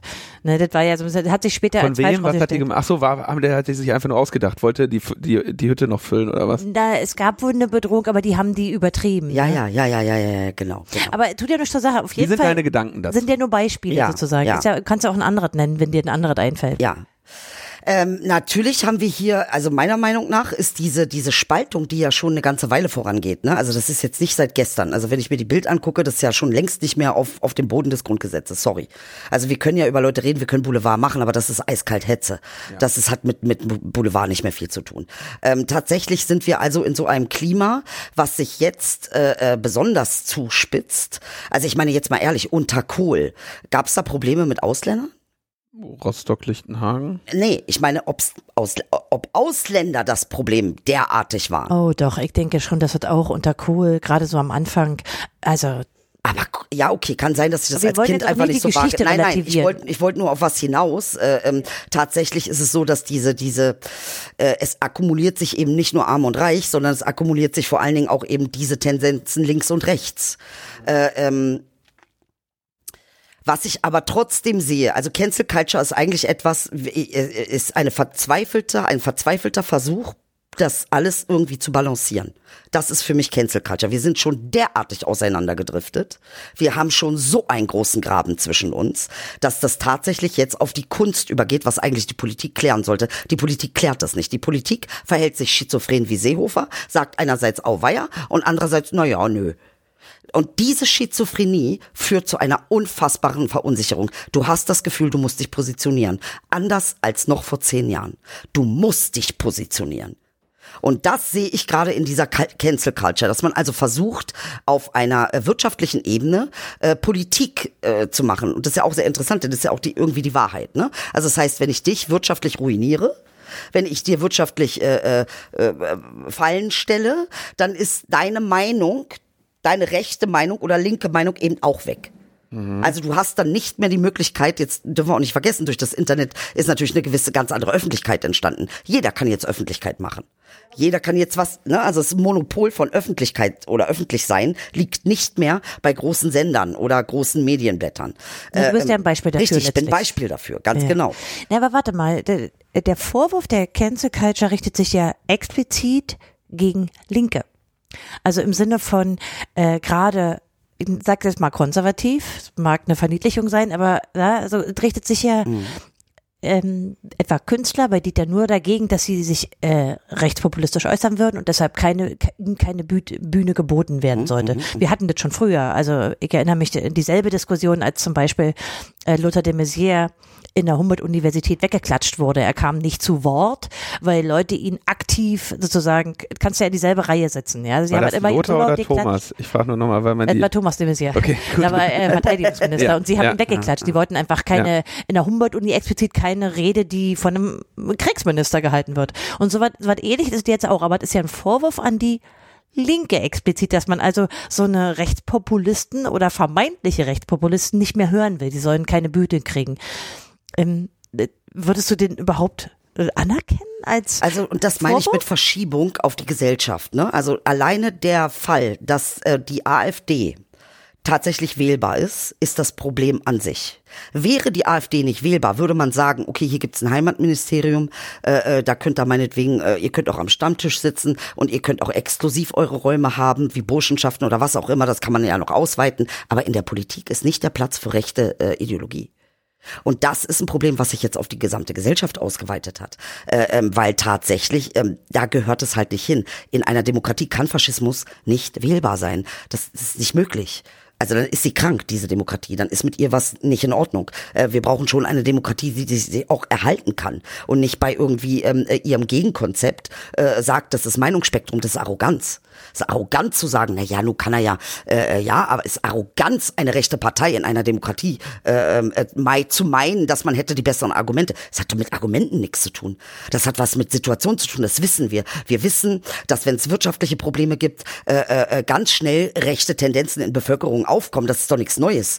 Das ist doch überall auf der Welt so. Ja, also und, und das einfach zu verhindern, ist ganz klar, dass man sagt, nee, ihr könnt ja rechts sein, seid doch rechts, aber in, nicht in der Politik, ihr könnt nicht wählbar sein. Das ist nicht irgendetwas, was legal ist, äh, um es zu wählen. Okay, und jetzt wenn es dann gemacht Politik wird, Kunst gemischt. Also die Moment, aber wenn ja, jetzt komme ich ja zu dem Zusammenhang. Ne? Also der Zusammenhang ist, wenn es da nicht geklärt wird, geht's auf die Cancel Culture. Das heißt, wie wehren wir uns äh, gegen Rechte, die jetzt äh, quasi Politik machen? Wir wehren uns dagegen, indem wir sagen, nee, wir geben euch keinen Raum. Ja, das ist das, was die Zivilgesellschaft machen kann. Cancel Culture ist zivilgesellschaftliche äh, politi politisch, politisches Handeln, weil am Ende des Tages ist ja jetzt legitimiert worden, dadurch, dass es die AfD in der Politik gibt, darf es sie ja auch in der Gesellschaft geben. Ist doch legitim. Wir können doch jetzt recht sein. Man darf sie doch wählen. Ist doch Meinungsspektrum. Das Einzige, was uns noch als Zivilgesellschaft übrig bleibt, ist Cancel Culture zu machen. Sonst haben, können wir das nicht mehr. Die Politik macht's nicht. Die Politik führt es gerade wieder ein, äh, äh, ähm, legitimiert es und gibt ihm Boden. Ich meine, ich bezahle das, dass es die AfD gibt. Ich bezahle Nazis.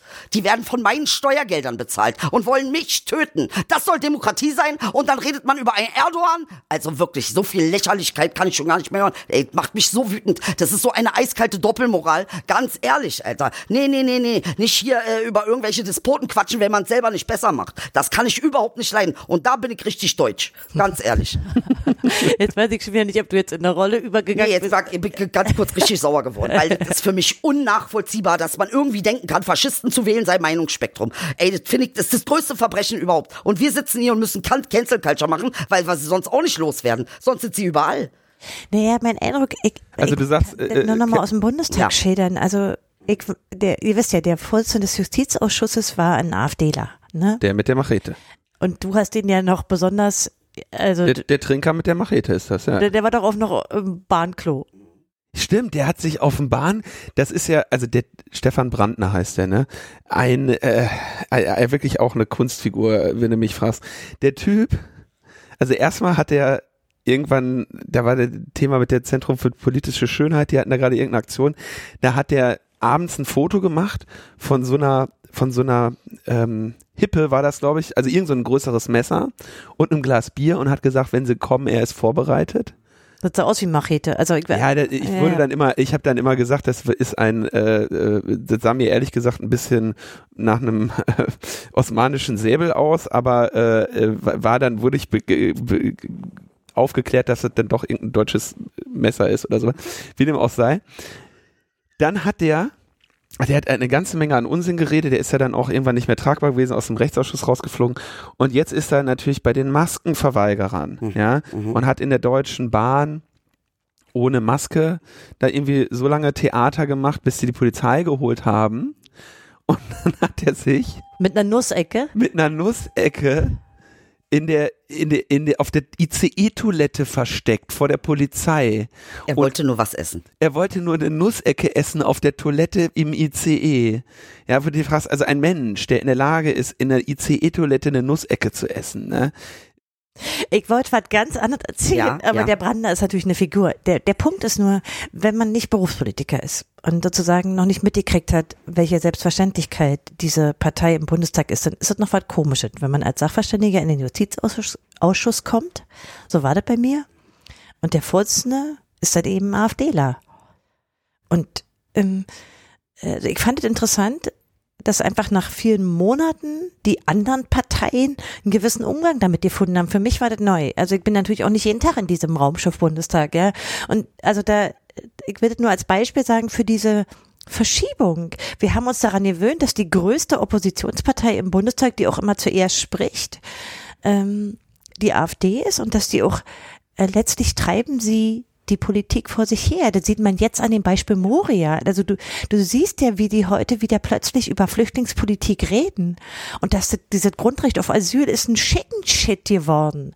Also das ist wirklich, da hat sich seit Merkel diese berühmte Wir schaffen das gesagt hat, was ganz doll verschoben.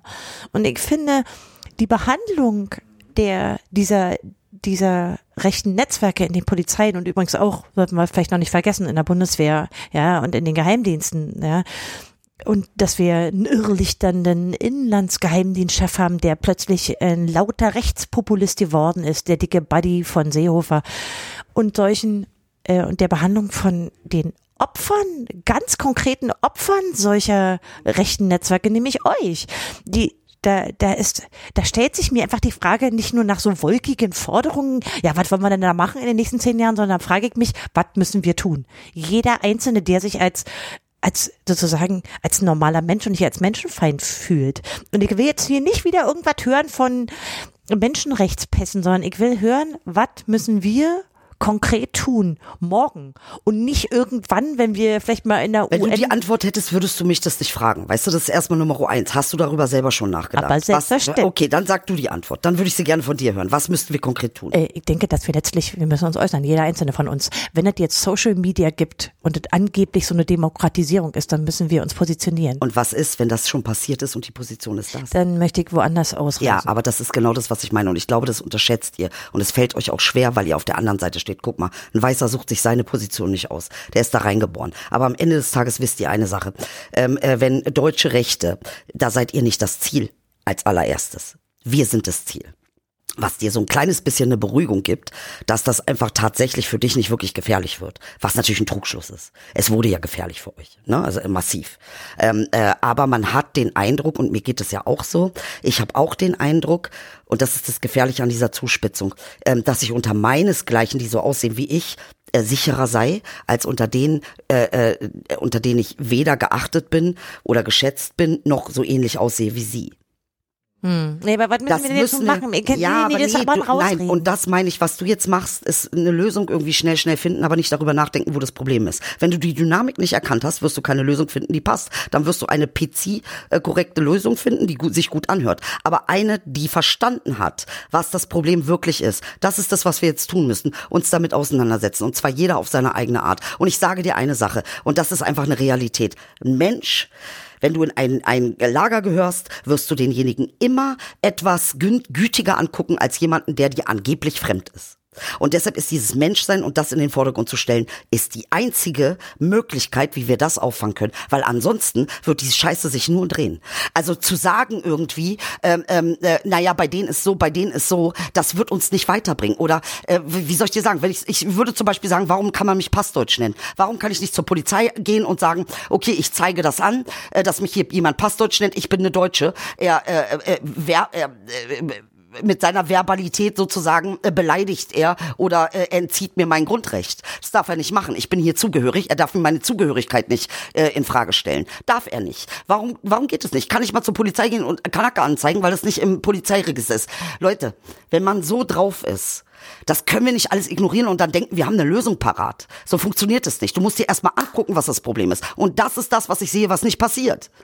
Wir müssen uns angucken, was hier passiert. Wir müssen uns angucken, warum der Deutsche überhaupt nicht mehr die Möglichkeit hat, sich zu reflektieren. Ich meine, 18.000 äh, Sendungen darüber machen, ob der äh, Islam gefährlich ist, was natürlich lächerlich ist und mir dann erklären, und das kommt ganz oft von den Medien, ja, aber die Leute, die wissen das ja nicht, das müssen wir erstmal erklären. Nee, wir sind nicht alle dumm, okay? Äh, zu meinen, dass dein Publikum dumm sei, ist schon eine Art und Weise daran zu gehen. Äh, äh, äh sorry, warum fragt sich keiner, warum haben wir als Deutsche Angst vor dem Islam. Das wäre die korrekte Herangehensweise. War, und das ist das, was passieren muss. Die eigene Reflexion darüber. Die eigene Reflexion, wie geht es mir und wie fühle ich mich damit. Und nicht immer alles versachlichen, weil das Ding hier, was wir hier haben, das ist eine emotionale Nummer. Das ist keine versachlichte Nummer. Du hast Gefühle, wenn wir das Thema aufbringen. Ich habe Gefühle, wenn wir das Thema aufbringen. Aber aus irgendeinem Grund haben wir es noch nicht geschafft, die miteinander zu verhandeln, weil diese Gefühle quasi entgegengesetzt. Ich löse sie bei dir aus, also bin ich kacke, du löst sie bei mir aus, also bist du kacke. Wenn wir das schaffen zu sagen, sagen, okay, das sind, das sind wir alles selbst, Tatsache, es ist so.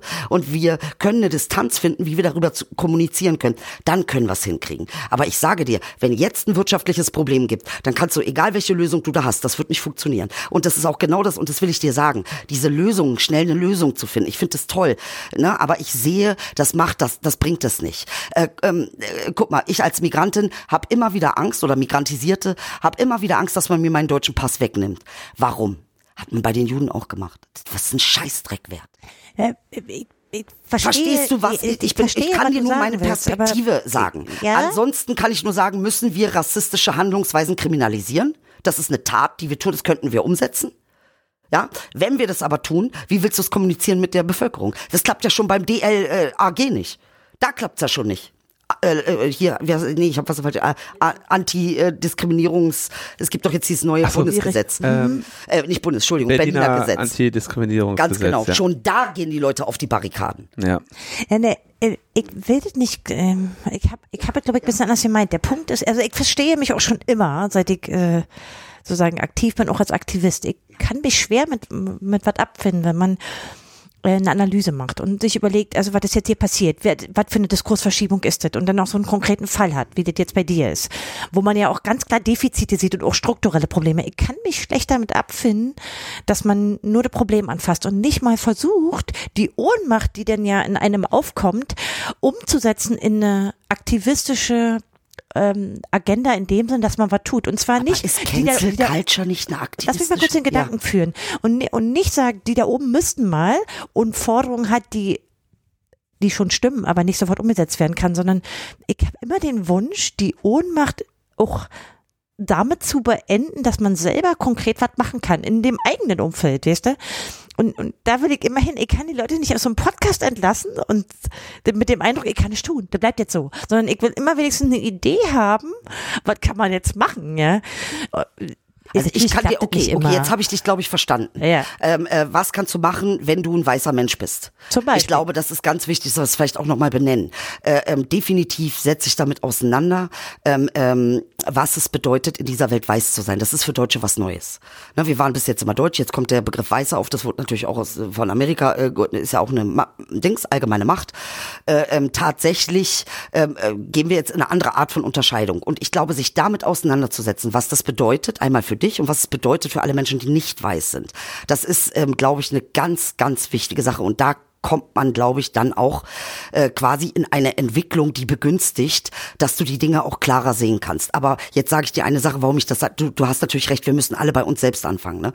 Ähm, diese, was ich aber sehe, was wir haben, wir haben eine ganz alte politische Riege, die nicht bereit ist, auch nur annähernd forschungsnah zu arbeiten. Wir haben Forschungsergebnisse, auch das wollen sie nicht. Sie wollen willkürlich arbeiten und dann, und Seehofers Satz ist dafür ein Ausdruck, dass es nicht mehr darum geht, dass sie wirklich für uns, sondern sie erzählen uns irgendeine Kacke, um psch, psch, psch, zu machen. Für die sind wir Kindergarten, für die sind wir Hort. Und das ist, ähm, äh, äh, da sehe ich ein ganz großes Problem. Und ich rede nicht von den kommunalen Politikern. Die meisten kommunalen Politiker machen tolle Arbeit. Also ich gerade in Berlin, die Linken machen mega Arbeit. Deshalb bin ich auch sehr oft bei denen, äh, vielleicht nicht in jedem Bereich, aber zumindest sehe ich sie sehr bemüht.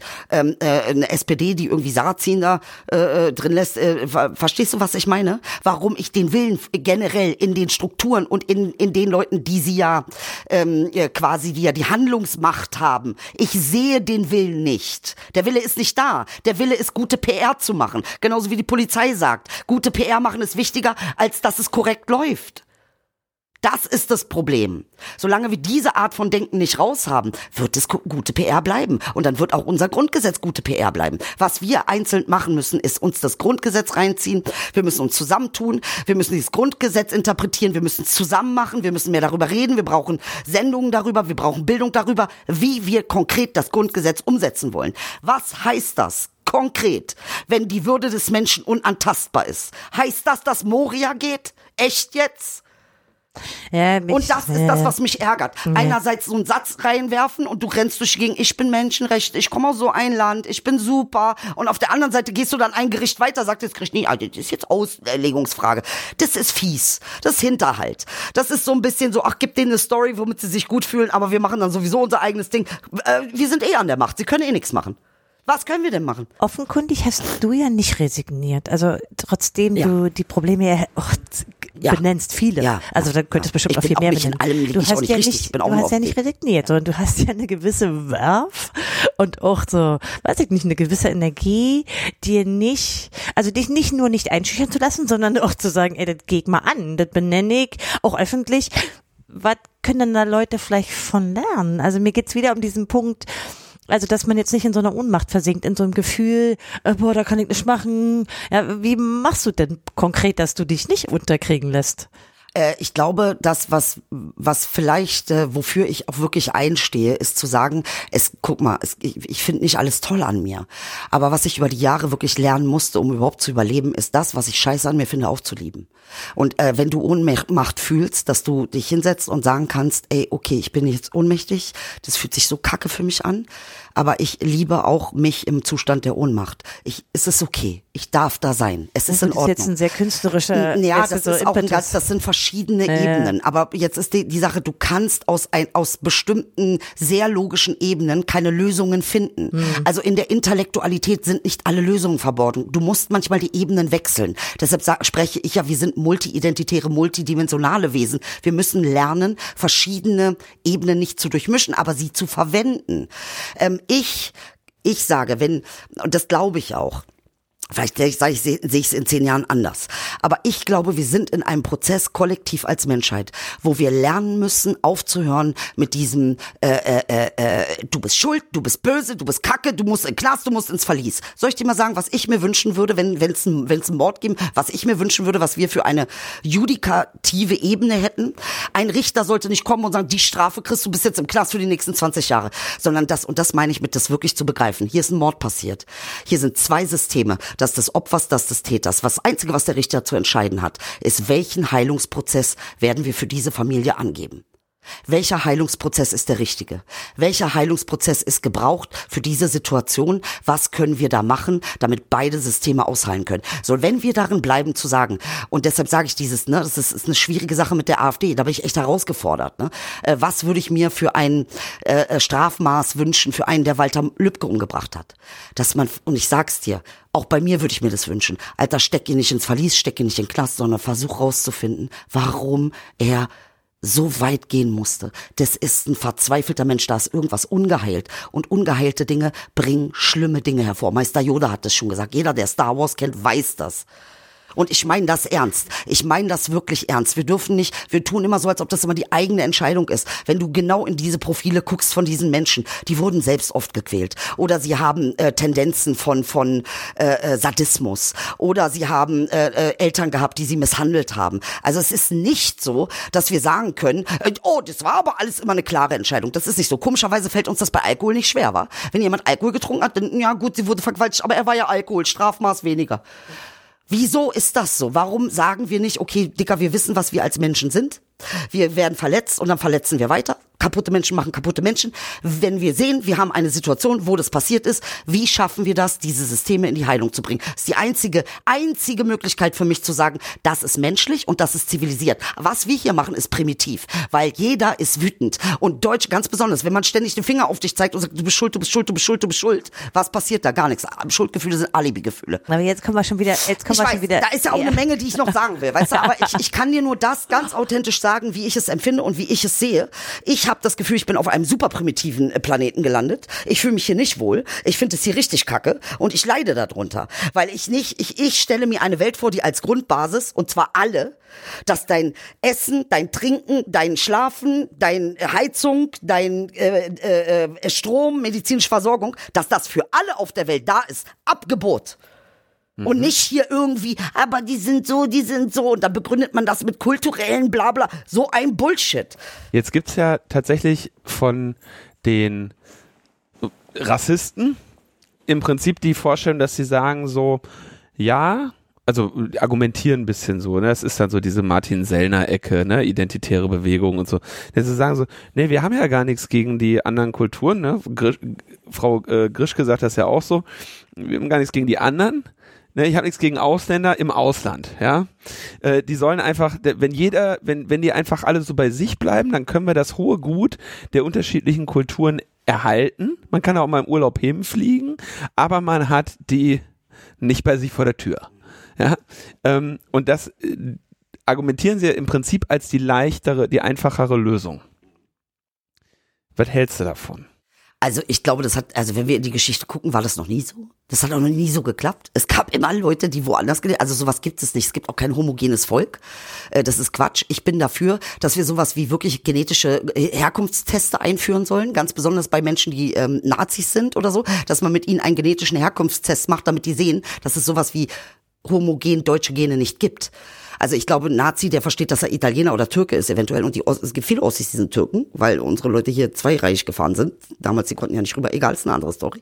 Aber wenn sie sehen würden, dass das, dass ihr genetisches Material, also wirklich was Handfestes, ähm, äh, nicht äh, homogen deutsch bestimmbar ist, macht das was mit dir. Du wirst es nie wieder vergessen, dass du Italienisch in dir hast. Du vergisst es nicht. Und das macht es ein bisschen schwieriger, weißt du, so eine Nummer zu fahren. äh, ähm, tatsächlich geht es ja hier eher um Macht. Äh, es geht, Ja. äh, es geht um Macht an sich. Und ich glaube, was wir verstehen müssen, ist, wie Macht als Dynamik funktioniert. Weil das sind austauschbar. Martin Sellner kann morgen äh, äh, äh, Ali Gündüz heißen. Das ist austauschbar. Es geht um darum, in was für einer Dynamik befinden wir uns. Macht hat eine Dynamik, die etwas mit dir macht. Extremer, äh, extreme Armut macht krank, richtig? Was glaubt ihr denn, was extremer Reichtum macht? Glaubst du, es macht dich gesund? Alles äh, außer Balance macht krank. Alles. Komplett alles. Und wenn wir das nicht kapiert haben, dass wir hier vor einem Wandel stehen, der so grundsätzlich ist, der eine neue Art zu denken fordert. Hier geht's nicht nur um irgendwelche, wir sind am Ende damit. Hier geht's nicht um irgendwelche Ideologien oder um irgendwie äh, ähm, irgendeine Meinung oder irgendwie, äh, es war früher schöner, es ist heute scheiße. Hier geht's um einen ganz, ganz, ganz definitiven äh, neuen Anfang darüber, wie wir über uns als Menschen denken. Sonst schaffen wir das nicht. Ich sag dir das, sonst werden wir im Bürgerkrieg landen. Das ist so.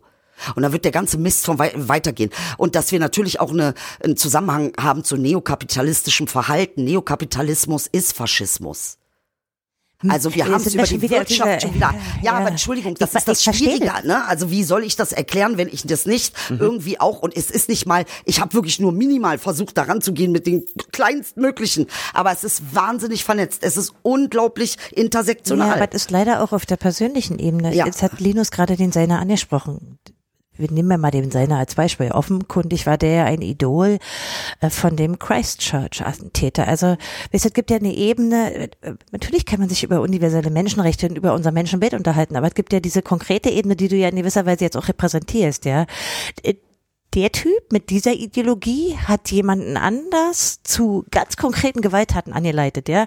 Und es gibt ja auch in deinem Fall offenbar Leute, die so richtig zu einer konkreten Bedrohung werden lassen. Und ich ich kann mich nicht so richtig damit abfinden, dann immer sozusagen auf die Ebene zu kommen, was wir grundsätzlich als Menschen untereinander besser machen müssen, sondern ich finde, das muss gerade auch für diese konkreten Fälle wie euch jetzt, die, also und natürlich auch äh, Janine und also äh, ja, die NSU-Anwältin ist ja, glaube ich, noch der krasseste Fall von allen und so. Weißt du, da wie sich das für mich, weißt du, wie sich das für mich anhört? Aha. Das hört sich an wie die 500. Sendung, in, die anfängt mit dem Satz, sind wir wirklich rassistisch?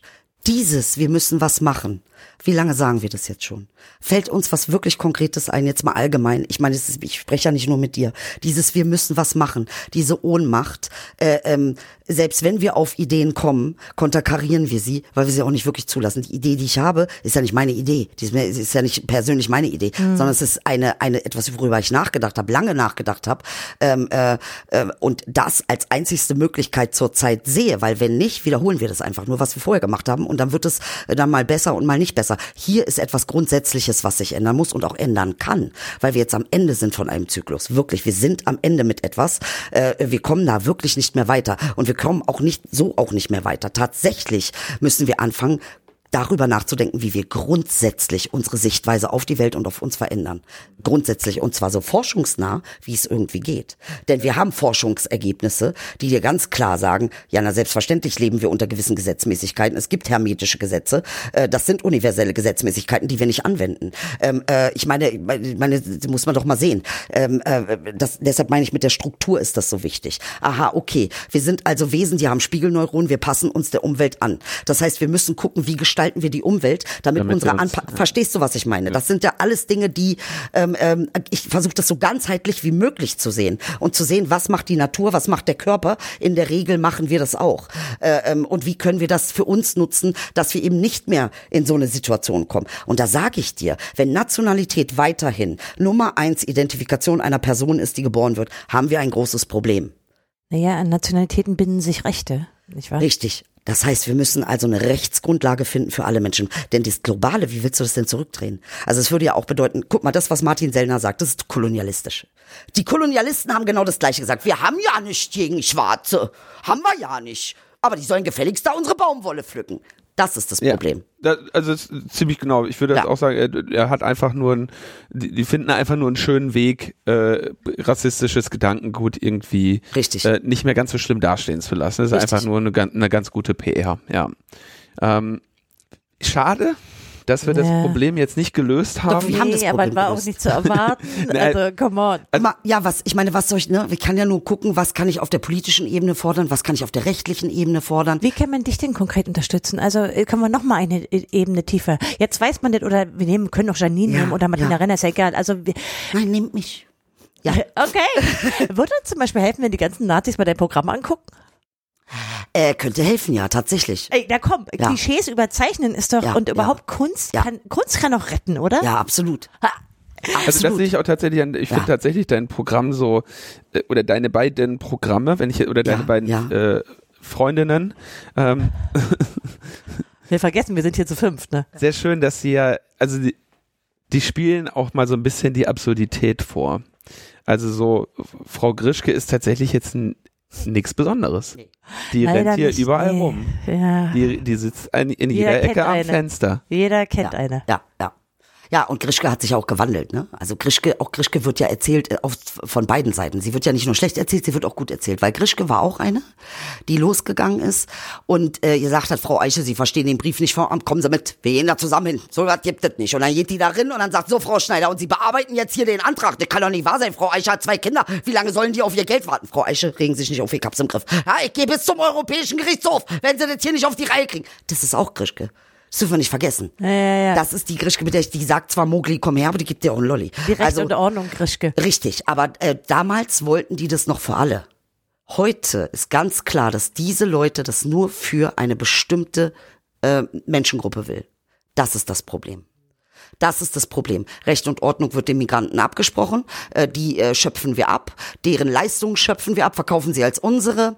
Äh, ähm, äh, das ist kolonialistisches Denken. Und solange wir das in der Bildung auch nicht reflektiert haben, Bildungssystem, auch ein ganz wichtiges Thema, warum, warum kommt das da nicht vor? Warum gibt es äh, wirklich äh, schwarze Führungen, die sagen, guck mal, das ist kolonial, das haben sie von uns geklaut, da haben sie mit uns Scheiße gebaut, da wollten sie uns ausstellen im Zoo. Warum wird das nicht gemacht? Na, es beginnt ja, ja, diese Es ganze beginnt. Institutionsdebatte, Klar, die aber ähm, Entschuldigung, es gibt immer noch in Sachsen Bücher, die von die die rassistisch äh, Nationalitäten erklären. Das, da- die werden noch benutzt. Also nützt uns das eine nicht, wenn es im anderen da gemacht wird. Ja, also was bauen wir jetzt einen recht, rechten Osten auf und einen Multikulti Westen oder was wird das? Also äh, das, das bringt auch keine Einheit. Ja, also äh, das heißt, was kann ich also wirklich konkret tun? Ich kann entweder versuchen, an diesen äh, Institutionen ne, mit denen mich äh, zu beschäftigen, wie Janine Wissler das macht. Sie kann es versuchen auf der politischen Ebene, ich kann es versuchen auf der medialen Ebene, auf der künstlerischen Ebene. Äh, ähm, Seda Bashar Yildiz kann es versuchen auf der äh, judikativen Ebene, auf der Rechtsebene. Ja, also, aber äh, well, und wir machen hier Medien im weitesten Sinne. ja, natürlich. Medial. Natürlich, natürlich. Das heißt, also, was können wir da tun? Und dann, und darüber haben wir jetzt gerade zwei Stunden gesprochen. Was passiert, wenn du das tust? Was passiert, wenn du das tust? Was passiert, wenn du das tust? Das ist unser Problem. Dass wir sagen, was tun wir? Wir haben das Problem besprochen, dann sagen wir, was tun wir wieder? Es funktioniert über diese Ebenen gar nicht. Es funktioniert nicht, wenn ich zur Polizei gehe, weil die Polizei daran beteiligt ist, mich zu bedrohen und zu kriminalisieren. Es funktioniert nicht auf der politi politischen Ebene, weil ein Seehofer äh, äh, äh, Dings Marie Antoinette spielt und dem das scheißegal ist, was hier läuft. Tut mir leid, das ist so offensichtlich scheißegal. Hätte er mir eine in die Fresse geklatscht, wäre nicht so schlimm gewesen wie dieser Satz. Wir brauchen kein Rassismus-Studie. Das ist verboten. Ey, sag mal, nee, Wobei, ey, also, das ist schon nicht mehr sagen, lustig. Die Medien haben aber auch wirklich alle oder so gut wie alle geschrieben, was das von Unsinn ist. Also es ist ja nicht so, dass das, er wird ja schon. Ja, aber ist jetzt was passiert? Und das meine ich. Wir sitzen hier immer noch und stellen uns am Ende der Sendung die Frage, was sollen wir machen? Mit diesen Organen, von denen wir denken, dass die dafür zuständig sind, dass wir mit ihnen arbeiten können, haben wir gerade zwei Stunden eruiert, dass das nicht funktioniert. so, Linus, du kannst jetzt mal abmoderieren und zwar positiv. Versuch's mal. versuch's mal. Versuch's einfach. Irgendeiner muss es machen. Wir kriegen's nicht hin. Ich guck mal, ich sage dir, was ich mache zum Beispiel. Okay. Ich höre nicht auf, mit euch zu sprechen und ich höre nicht auf, euch zu achten und zu schätzen. Äh, ich höre auch nicht auf, euch zu kritisieren und zu beschimpfen. Mache ich nicht. Aus dieser Rolle heraus. Am Ende des Tages weiß ich, dass wir, ey, wir sind ja alle groß geworden. Ihr wisst es, ich wisst, weiß das, aber auch ihr und das, das müsst ihr euch wirklich klar machen. Ihr sucht eure Rolle nicht aus. Ihr seid in dieser Täterrolle konstruiert, ohne dass ihr das wollt und es macht Schuldgefühle und zwar massiv. Schuldgefühl ist wirklich eines der miesesten Gefühle auf der Welt und das müssen wir miteinander kommunizieren. Well, wir wollten ein positives Ende. Es ist positiv. Lass uns miteinander immer noch reden, so Na wie gut, wir das ja. jetzt hier machen. Wir reden miteinander darüber. So oft haben wir aber nicht darüber geredet. Und so aufgeklärt ist diese Gesellschaft nicht. Bitte einmal wieder Realität. Es ist nicht so. Wir sind schon auch ganz schön primitiv. Oder wir lassen jemand anders abmoderieren. Frau Grischke hat heute noch relativ wenig Ja, gesagt. also ich kann jetzt sagen, ist ein Quatsch, was die sagt. Die sollen einfach raus. Ja? Dann ist hier auch wieder alles super. Äh, äh, Ja, Wer schützt uns denn? Glaubst du, die Molukken schützen uns? Die nehmen uns doch aus, die kommen hierher, die wollen unser Geld. Ja, das geht doch nur um Geld. Entschuldige bitte, das geht doch nur um Geld. Dann dann, äh, vermehren sich hier mit ihren komischen, minderwertigen Gene äh, mit uns weiter, ja. Äh, äh, Entschuldigung mal, äh, wie tief sind wir gesunken, dass wir nicht mehr verstehen, dass wir äh, einfach ein hochwertigeres Volk sind? Das hat Kant schon so gesagt. Leute, das ist Kultur. Das, ist, das nennt man äh, äh, äh, zivilisierte Gesellschaft, ja. Ich verstehe nicht. Also ich bin dafür, die müssen alle weg, tut mir leid. So, das wäre jetzt das, was Grisch gesagt. Ich würde sagen, das ist ein super Ende für die Sendung, oder? Ich würde sagen, das ist ein super Ende für die Sendung. Super, ja. Und nee. Stell dir mal vor, der schneidet einer raus. Ja, das ist, ja. Ja. Nee, nee, das ist das, Aber das das, ist ist ja das Ende Schöne. der Sendung jetzt. Wenn man mich mit Grischke, dann kann ich auch vor Nazis spielen, die lieben mich. Aber wenn ich mit Gillette vor Nazis spiele, dann sie hassen mich. Ist doch auch interessant. Die gleiche Person. Wenn sie das sagt, Grischke, Liebe, große Liebe, bitte, Präsident. Wenn sie das sagt, bitte sofort vernichten. Ist doch interessant. Und umgekehrt ja genauso. Die, also Nazis gucken sich Grischke an und sagen, finden das gut. Ja, nee, die hat doch recht, die Frau. Da sehen die gar nicht, dass das, Nee. äh, Nee, auch bei, bei Gillette sehen sie es teilweise nicht. Was? Da sagen sie auch, ja, hier, und das ist der Grund, warum ich AfD wähle. Das ist der Grund. Aber das ist doch schon ein bisschen überzeichnet, das muss man doch Nein, merken. das sind schon Leute aus meiner Show rausgegangen und haben gesagt, das ist der Grund, warum ich AfD wähle. Ja, ja, ja, weil wir sind da noch gar nicht. Also ich, ihr seid sehr viel progressiver, als ihr, ihr glaubt, dass der Rest ist. Das ist nicht der Fall. Wir sind diejenigen, die äh, diese Progression vorantreiben. Das ist tatsächlich schon auch eine gesonderte Situation. Ja, ist so. Also es ist, äh, ich sage ja nicht, dass die Mehrheit ist. Die Mehrheit ist das nicht. Die Mehrheit steht nicht auf und geht. Ja, aber es gibt diese. Ähm, und ich glaube, ganz oft sitzen sie auch da und sagen gar nichts, weil sie das schon sind, aber es auch nicht zeigen wollen. Ne? Also weil es ihnen dann erst auffällt. Und ich glaube, das müssen wir einfach auch zulassen, dass da ein Entwicklungsprozess besteht. Aber ich sag euch ehrlich, äh, und es ist die Realität auch, es ist auch nicht negativ, aber ich sag mal so, es ist auch nicht explizit positiv. Wir kommen in eine schwierige Lage jetzt. Das ist tatsächlich so. Und wir müssen was tun. Und da befreut mich ja, dass du das sagst, was tun. Ähm, aber was können wir noch tun? Also was wir tun, ist ja schon. Cancel Culture ist für mich ein Ausdruck davon, dass wir das versuchen. Okay, ich versuch's jetzt mal. Ja, ich versuch's du. mal anders. Pass auf. Wer diesen Podcast jetzt gehört hat und die ganze Zeit durchgehalten hat mit uns, der sollte zunächst mal zur Weiterbildung sich unbedingt äh, die Programme mal ansehen oder zumindest Ausschnitte davon. Und dann möchten wir mal aufrufen zu einer konstruktiven Kommentarkultur. Was wir machen ist, die Fragen, die wir hier nicht beantworten können in Bezug auf das persönliche Verhalten, was man jetzt eigentlich tun muss, das bitten wir doch unsere Kommentatoren mal in die Comments zu schreiben. Wollen wir das machen? Oder so machen kommt wir dann das, ja. Nö. Das wird lustig. Wir haben unser, nee, ist ja nicht YouTube. Nee, ah Äh, ja, stimmt, also, stimmt, stimmt. Völlig in Ordnung. Sorry, Also, ich hab vergessen. nee, ja, nee, ja, ja. unsere Kommentare sind. Ich dachte, äh, ihr seid auch. Wir haben die jetzt Nein, ja auf nein, zwei nein. Plattformen, Ja, also ja. einmal bei, bei Logbuch Netzpolitik und einmal bei netzpolitik.org und Ja. wir werden mal sehen, wer da so rumkommt, oder? Ihr besprecht ja sozusagen in eurem nächsten Podcast dann noch öfter mal das Feedback, ne? Ja, super. Ja, Ja, ja, können wir machen. das Ja, finde ich gut. Ja, das wird schön. Vielleicht können wir der Idee nochmal dazu schalten. Ja, also jederzeit gerne. Also ich bin für jede Schalte bereit. So, dann bin ich mal gespannt, ob das jetzt die Leute zum, zum Kommentieren an äh, äh, motiviert oder nicht.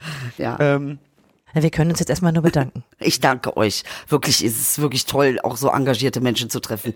es war wirklich ein Fest, dich hier zu haben. Ja, Mann. Ähm, Also war vielleicht ein bisschen weniger lustig, als wir gehofft haben, oder? Ja, also, es weil war ist mehr ein ernstes, ja. ist ein, Es ist ein ernstes blödes Thema. ernstes Thema. Ja, wirklich, weil ich meine, weißt du, ganz ehrlich, Walter Lübcke ist gestorben. Wie viel lachen können wir da noch? Weißt du, das sind die Leute in Hanau sind gestorben. Wie viel lachen können wir darüber noch?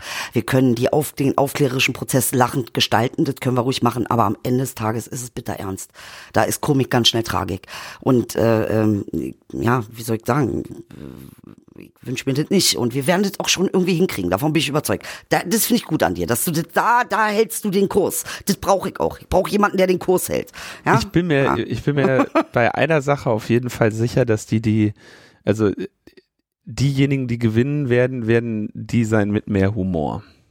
Ja. Das halte Oh, das ich mal für, das halte ich für tatsächlich äh, sehr, sehr notwendig. Ich kann mir gut vorstellen, dass man irgendwie die, die ganzen Leute mit ihren schlechten Gefühlen irgendwie abholt, indem man ihren Hass befeuert und so und dass, dass man die da auch eine Zeit lang von überzeugen kann, aber die werden schon irgendwie, irgendwann müssen die selber merken, dass das meine, du kannst, kannst ja auch die Nazis nicht mehr ärgern, als einfach nur dadurch, dass du ein schönes Leben hast. Das, also das ist der einzige Grund, das ist der Grund, warum ich ein schönes Leben habe. Nur um die Nazis zu ärgern. Ja. Ja, Kann man ich natürlich meine, auch, wenn ja. du noch ernsthaft in, wirklich nochmal so richtig, richtig lachen kannst. ja. Ja, das, wir kommen, ey, mit Humor, ja, mit Humor zu unseren Zielen, das ist doch mal toll, oder? Ja. Aber man, Linus, Und du dann, noch hast mit, und schönes dann noch mit Ende Humor, den gefunden. die noch nicht mal verstehen. Und die, ja, mit diesen Worten, meine Damen und Herren Zuhörer, freuen wir uns über eure Disziplin, uns die ganze Zeit zugehört zu haben und warten auf eure Kommentare und verbleiben mit freundlichen Grüßen, Tim. Und Linus? Und Idil und Gerda Grischke, ja, ja, und Frau Grischke bitte. Und ich bin Gillette, Wallah, ich bin schon gar nicht mit zu Wort. Ich konnte gar nichts mehr sagen, was soll ich noch sagen? Aber komm in meine Show, dann ich sag alles. Super, vielen Dank. Tschüss. Tschüss, ihr Lieben, tschüss, bis bald. Ciao, ciao. Ciao.